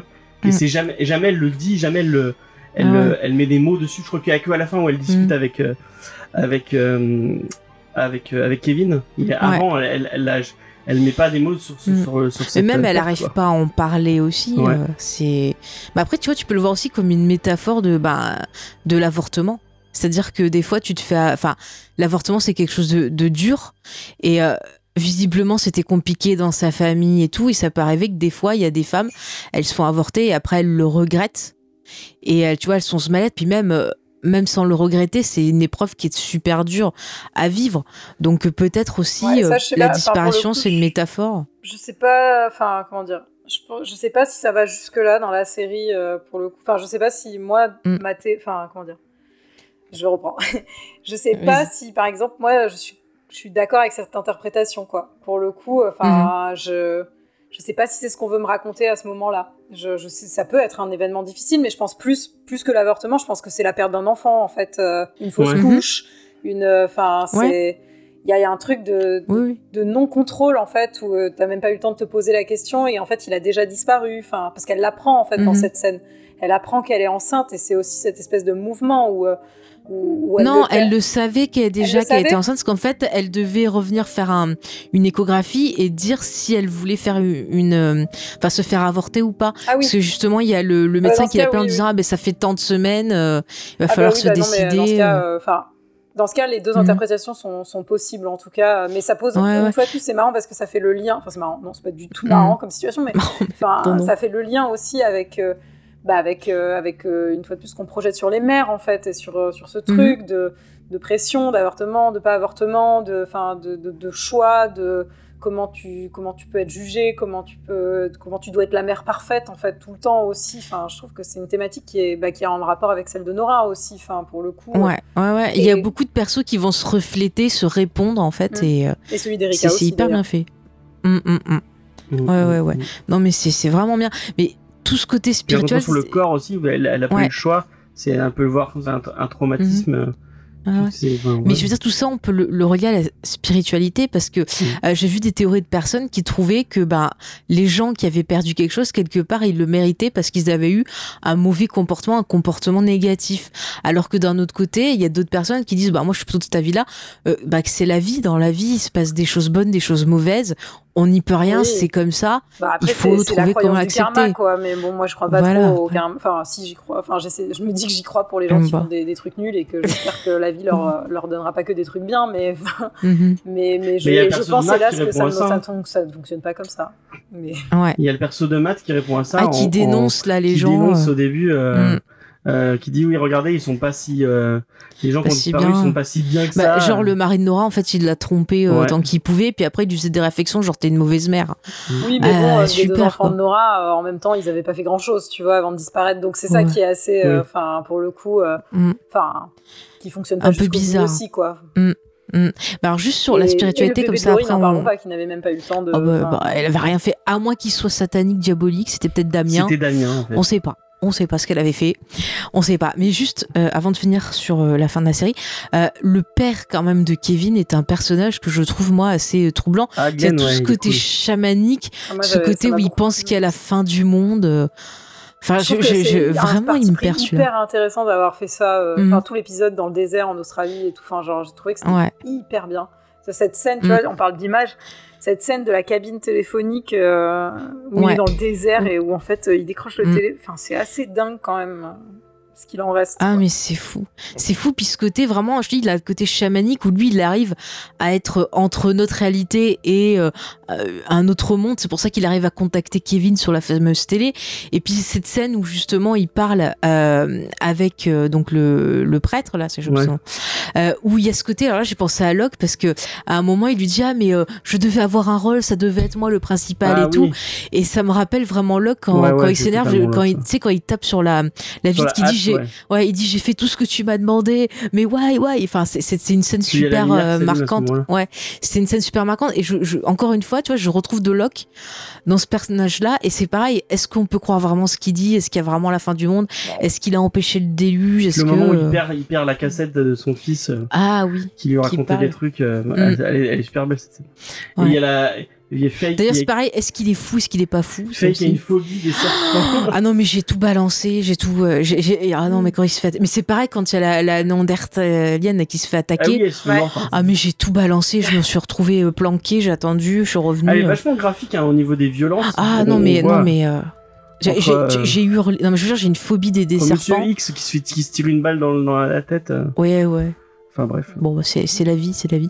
Euh, voilà, bon, on va quand même parler de la fin de la série parce qu'on a parlé de beaucoup de choses et comme tu l'as dit c'est c'est oui non mais je veux juste euh, vous poser quelques petites questions sur la fin. pour voir. Mais c'est vrai que c'est une série, vous l'avez vu, qui est hyper riche. On pourrait passer des heures et des heures. Mais euh, vraiment, euh, il y a tout dans les détails. euh, Enfin, c'est un truc de fou.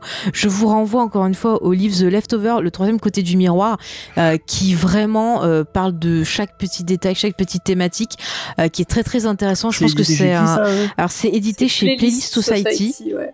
Qui font des bouquins pas mal. euh, franchement, je, Il est je très conseille cet éditeur. ce livre. Mm. Il a une couverture qui est très agréable à caresser, ça c'est important, et même l'illustration. Enfin, il y a un truc hyper Ouais, diffus, avec un personnage beau. noir, un personnage blanc. C'est le yin yang. C'est encore un truc qu'on retrouvait dans Lost. de lumière. Non, mais franchement, c'est un Mm. super ouvrage. Enfin, je, moi aussi, je, je rajoute ça. Je, c'est pas comme et Sarah Hatchwell et, Et c'est vraiment Sarah, super. voilà, ouais. Mm, mm. Et euh, moi, je vous conseille de commencer par regarder Lost et d'enchaîner avec Leftover parce que vous allez voir, ça se marie très très bien. Ah ouais, moi je vous Euh, conseille bah, de pour- regarder Leftovers et, et Ouais. pas d'attendre, enfin au plus vite. Ne- N'attendez pas d'avoir vu. Oui. Ça, c'est foncé. Bon, faites-le en parallèle, The- sinon voilà. Oui. Un épisode d'un, un épisode de l'autre. Ouais. Mais alors, je voulais vous demander votre avis donc sur le final. Vu que Lost, tout le monde était 50-50, genre ah c'est le diable ou ah c'est un chef-d'œuvre. Pour vous, Leftovers, est-ce que c'est un final qui réussit, qui euh, le meilleur final. Attends, je finis ma question. Donc, qui réussit et qui complète bien le voyage, qui finit bien les choses. Alors, on va laisser la parole à notre invité et tu répondras, James. Ah bah oui, oui, totalement. Euh, Enfin, on en parlait déjà un Mhm. petit peu tout à l'heure. Euh, je pense que c'est une fin. euh, Déjà, c'est une fin qui a été pensée. On le, on le sent presque dès le début. Enfin, je pense. Euh, Mhm. L'avantage, c'est que là, pour le coup, quand il a dit qu'il voulait s'arrêter à 3, bah, on l'a écouté. On lui a dit bah pas de souci, mec, c'est ta série, euh, vas-y. Et euh, non, bah, je pense que c'est, ça ne pouvait pas mieux, enfin, mieux se finir. Ça ne- en tout cas, la, la fin ne pouvait pas être de plus grande qualité qu'elle ne l'est. C'était pas possible. Tout est, tout est à sa place. Tout est, tout est cohérent.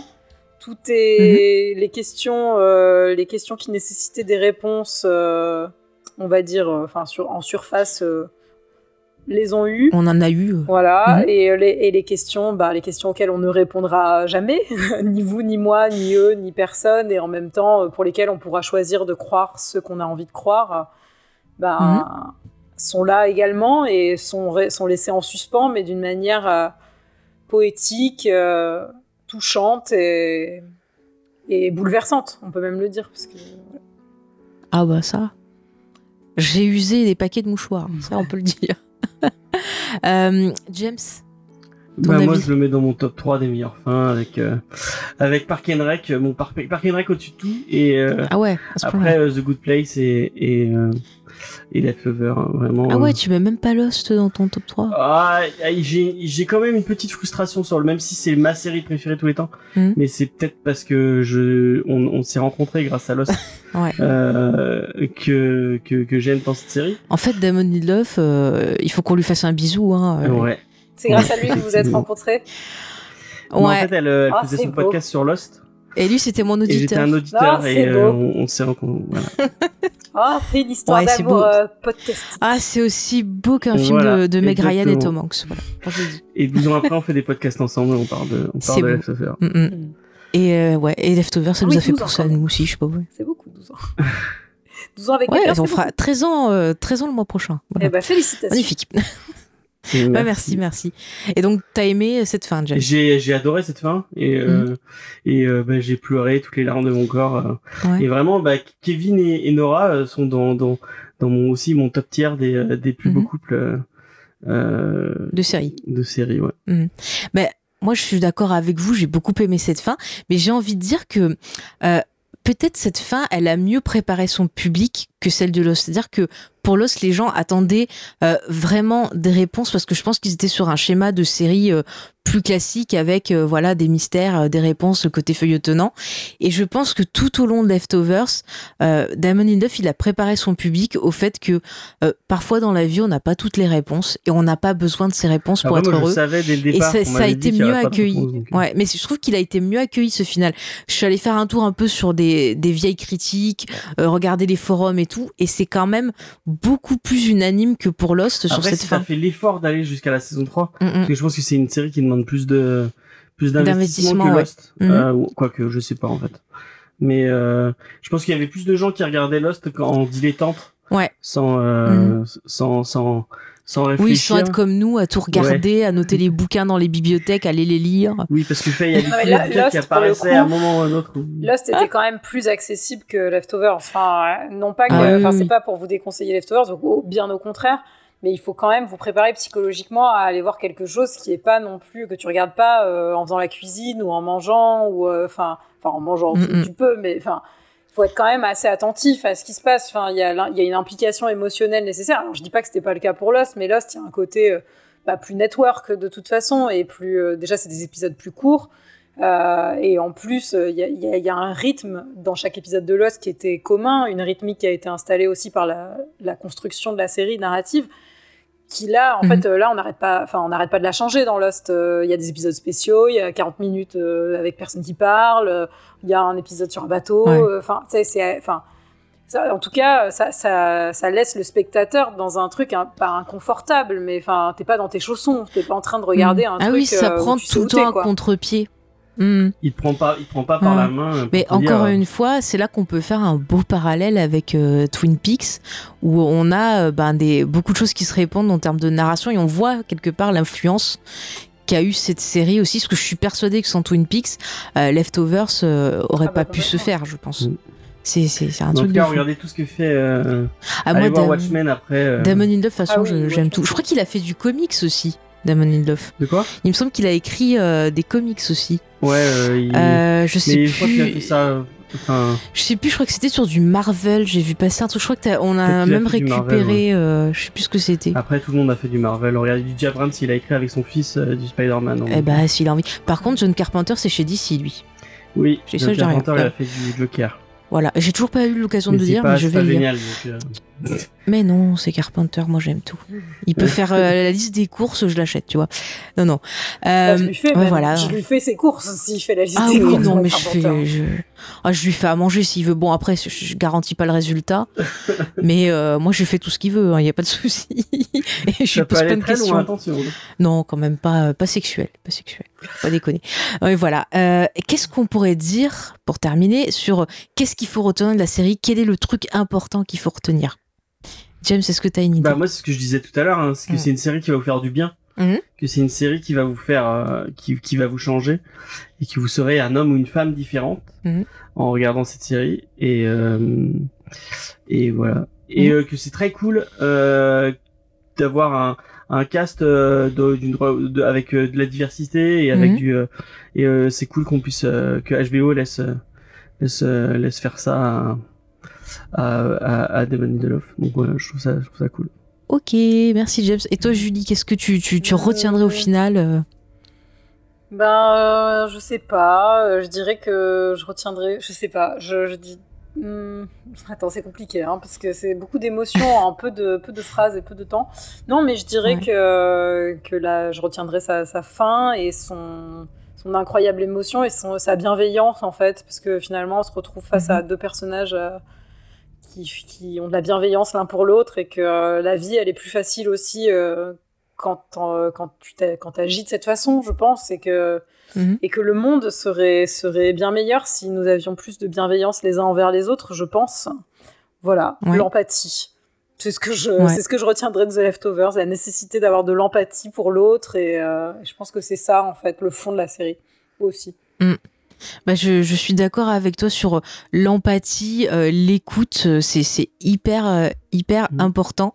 Et tiens, je vais reparler d'elle, mais c'est vrai que quand j'ai vu euh, quand j'ai vu Leftovers, j'ai repensé euh, à Brené Brown. Donc euh, je, je rappelle, j'avais découvert ça grâce à Yael qui était avec nous sur Buffy et plein d'autres émissions, qui est donc une personne, je crois une sociologue qui en fait a fait des recherches autour de la culpabilité, de la honte, de la résilience, de l'acceptation, qui est sorti ben, toute une série de, de bouquins qui sont très très intéressants à lire. Elle fait aussi des podcasts et vraiment je trouve que euh, quand on voit Leftover, on retrouve enfin on retrouve vraiment son travail. Et euh, si vous avez vu la série, moi je vous conseille euh, de lire ses bouquins. Alors Elle vous avez la liste. Talk, si vous voulez aller écouter. Ouais, il y a sur Netflix, vous pouvez voir un aperçu de son travail. Vous regardez après sur Wikipédia ou autre pour voir la liste de ses livres. C'est important de les lire dans l'ordre de sortie parce qu'il y a toute une avancée à chaque fois et c'est vraiment des bouquins qui font un bien fou, qui vont vous faire voir la vie autrement et vous allez retrouver tout le parcours que vous avez dans, dans Leftovers. Donc euh, vraiment, je vous conseille ça, son podcast aussi parce qu'elle va prendre des thématiques, elle va Tu avoir des nom, invités. te euh, Brené Brown. Très bien. tout simplement. Voilà. Et on remercie encore une fois Oprah Winfrey de, de l'avoir fait découvrir. Mais c'est quelqu'un de très simple, qui a beaucoup d'humour, c'est vraiment très aussi, accessible. Et Yael, ouais, je remercie grandement Yael de me l'avoir fait découvrir parce que ça m'a fait Taylor un... Swift, non, euh, Oui, oui, je la remercie aussi pour Taylor Swift. Mais Taylor Swift, c'est pareil. Vous aimez Leftover, vous écoutez Taylor Swift, surtout ces deux derniers albums qu'elle a sortis. Je vois pas trop. C'est beau. Ouais, Ben, pas dans les plus, textes, mais euh, bon. et ben dans les textes, regardez les textes, écoutez-les, vous verrez. Et puis euh, c'est toujours bien. Voilà. Est-ce que vous voulez terminer avec une petite roco avant les, les rappels de fin d'émission? Moi, je vais pas a- continuer à dire qu'il faut lire Murder Falcon, mais. Ah non, tu nous Murder saoules avec Murder. C'est trop, c'est le bien Murder. Non mais tu dis ça dans Comics Discovery. Là, on est dans les séries, James. Bah, Il y en a marre.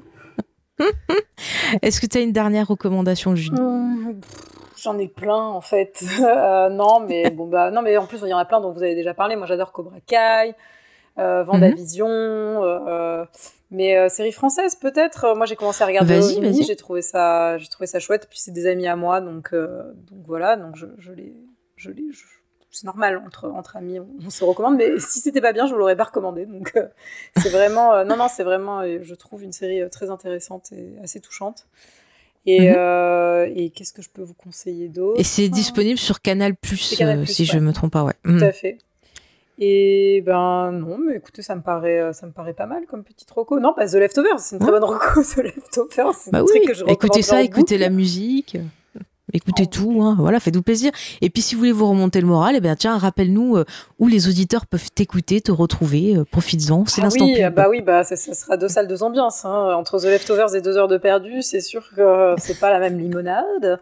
Euh, bah, du coup, J'aimerais bah- bien les entendre parler de Leftovers. Ah non, moi je crois que je serait détesterais, ce serait horrible de devoir. euh, Mais en plus, je crois même pas que ça serait un, bon, un bon objet, je pense, euh, de, Ouais. de rigolade, tellement c'est. Je sais pas. Je suis pas sûre Mais que ça déjà, fonctionne. je, je, je t'avoue, j'ai voulu écouter Le Seigneur des Anneaux, j'ai pas pu tenir. Ah oui. Ah bah oui. C'était dur, c'est trop une œuvre de cœur. Des fois, j'ai du recul, mais là, j'ai pas pu.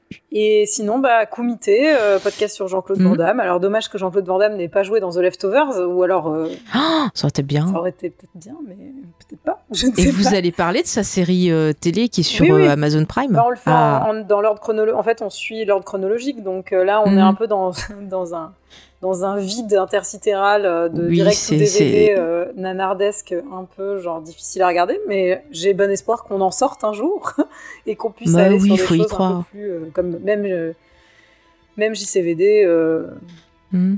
Ouais, j'avais vu euh, dernièrement, je crois que c'était Lucas qui était sorti au ciné. Ouais, que j'ai nom pas vu, comme que j'attends. J'attends pas qu'on en trop soit mal. là. J'attends qu'on en soit là pour le regarder, figurez-vous. Je, Ouais, me, je me c'est- retiens. c'est c'est mieux, c'est mieux que certains sort- trucs qui sont sortis direct en DVD, mais c'est pas non plus extraordinaire. Hein, T'attends pas euh, un truc de fou, mais c'est Non, mais sympathique. voilà, J'aime beaucoup bah, Jean-Claude Van Damme aussi. Vous pouvez me retrouver comme scénariste de série télé, mais je vous laisserai aller faire vos enquêtes. euh, voilà. Ah, sur euh, quelle ah bah série, voilà. euh, Des petites Je sais théories. que sur notre Discord, il y a déjà des gens qui, euh, qui ont dit oui, elle a travaillé dans ça, elle a travaillé dans. Je vous laisserai. Ouais, on a des fans de deux heures de perdu sur notre Ouais, serveur Discord aussi, donc euh, vous eh êtes ben, partout. on les hein, salue. Merci à eux.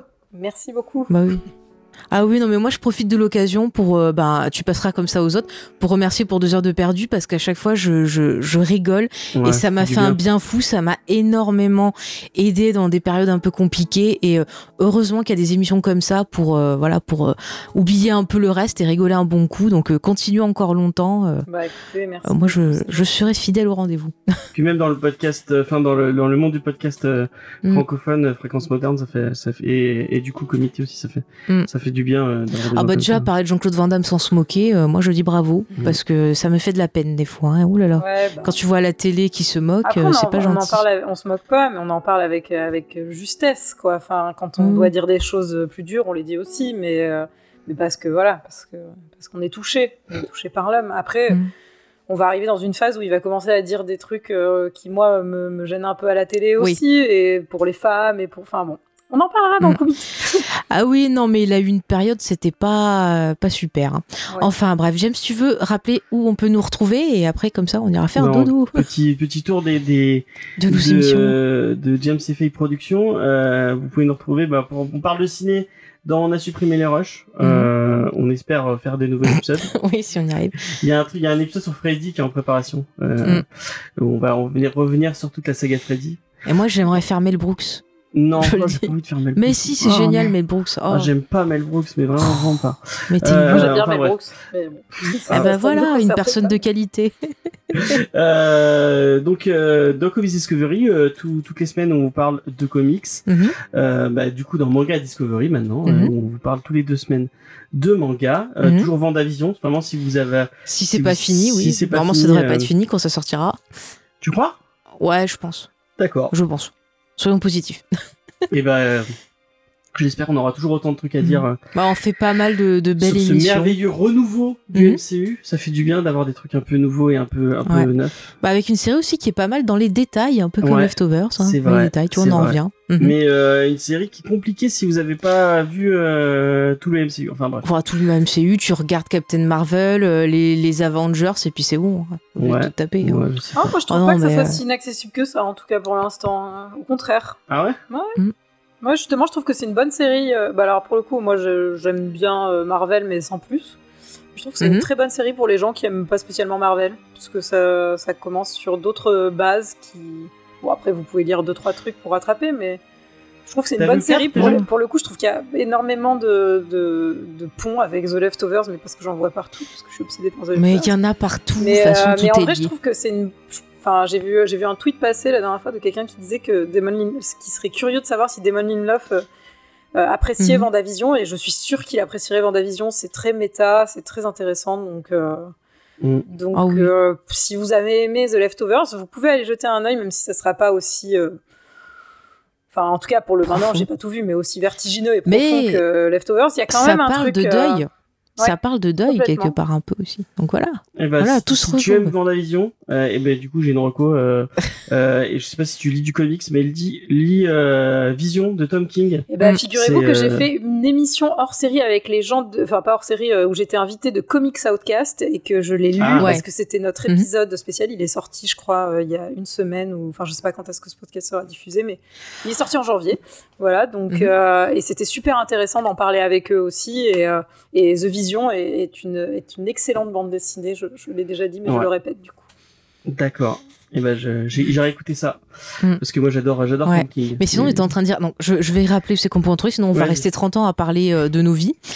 Donc, si vous voulez toute notre actualité, il y a le site internet jamesafay.fr. Sinon, les réseaux sociaux, vous tapez euh, sur Facebook, euh, Twitter et Instagram. Si vous voulez que Geek en série, il y a Geek en série le podcast sur Facebook et Geek en série tout court sur euh, Twitter. Et sinon, bah, vous avez le serveur Discord. Voilà un peu, on a fait le, le tour. le ouais. Normalement, dans 15 jours, si tout va bien, on se retrouvera pour Twin Peaks. Comme ça, on reste un peu sur la même, euh, la même lancée. dynamique. Ouais, je, je suis lancée. Il y aura du, du café, de la tarte à la cerise. Ça va être trop bien. Euh, en plus, James, s'il sera pas là, on sera qu'entre filles. C'est vrai. Comme ça, on pourra dire tout le bien qu'on pense de monsieur Kai avec qui est trop Noémie beau. euh, Avec Noémie Sophie, normalement, si tout se passe bien. Mm, mm. le Easter egg, on se brûle les sœurs noires. Bon, Ah, t'as fini, oui, t'ont payé combien? Ça suffit, Pas là assez. En tout cas, Julie, on te remercie d'avoir été euh, bah, avec nous. C'était vraiment un plaisir de discuter avec toi. Et puis, si t'as envie de revenir, c'est quand tu veux, tu nous dis tiens, je veux parler d'une série, pouf, on Bah, accueille tout le monde. Merci beaucoup de m'avoir invité. J'étais très contente de parler de The Leftovers. Je pourrais parler de The Leftovers toute la vie. Ah mais oui, il faudra faire une, une suite, tu sais, genre alors on n'avait pas dit ça, euh, on va recommencer, c'est bon. Non, mais merci beaucoup en tout cas. C'était très agréable. bah, bah, c'était avec plaisir. un plaisir. ouais. Et puis voilà, chers auditeurs, moi je vous fais des bisous. Je vous encourage à venir discuter de la série avec nous, comme ça on continue le débat. Et puis bah, je vous retrouve donc dans 15 jours euh, pour euh, essayer de comprendre les mystères de Twin Peaks. Allez, salut Bye.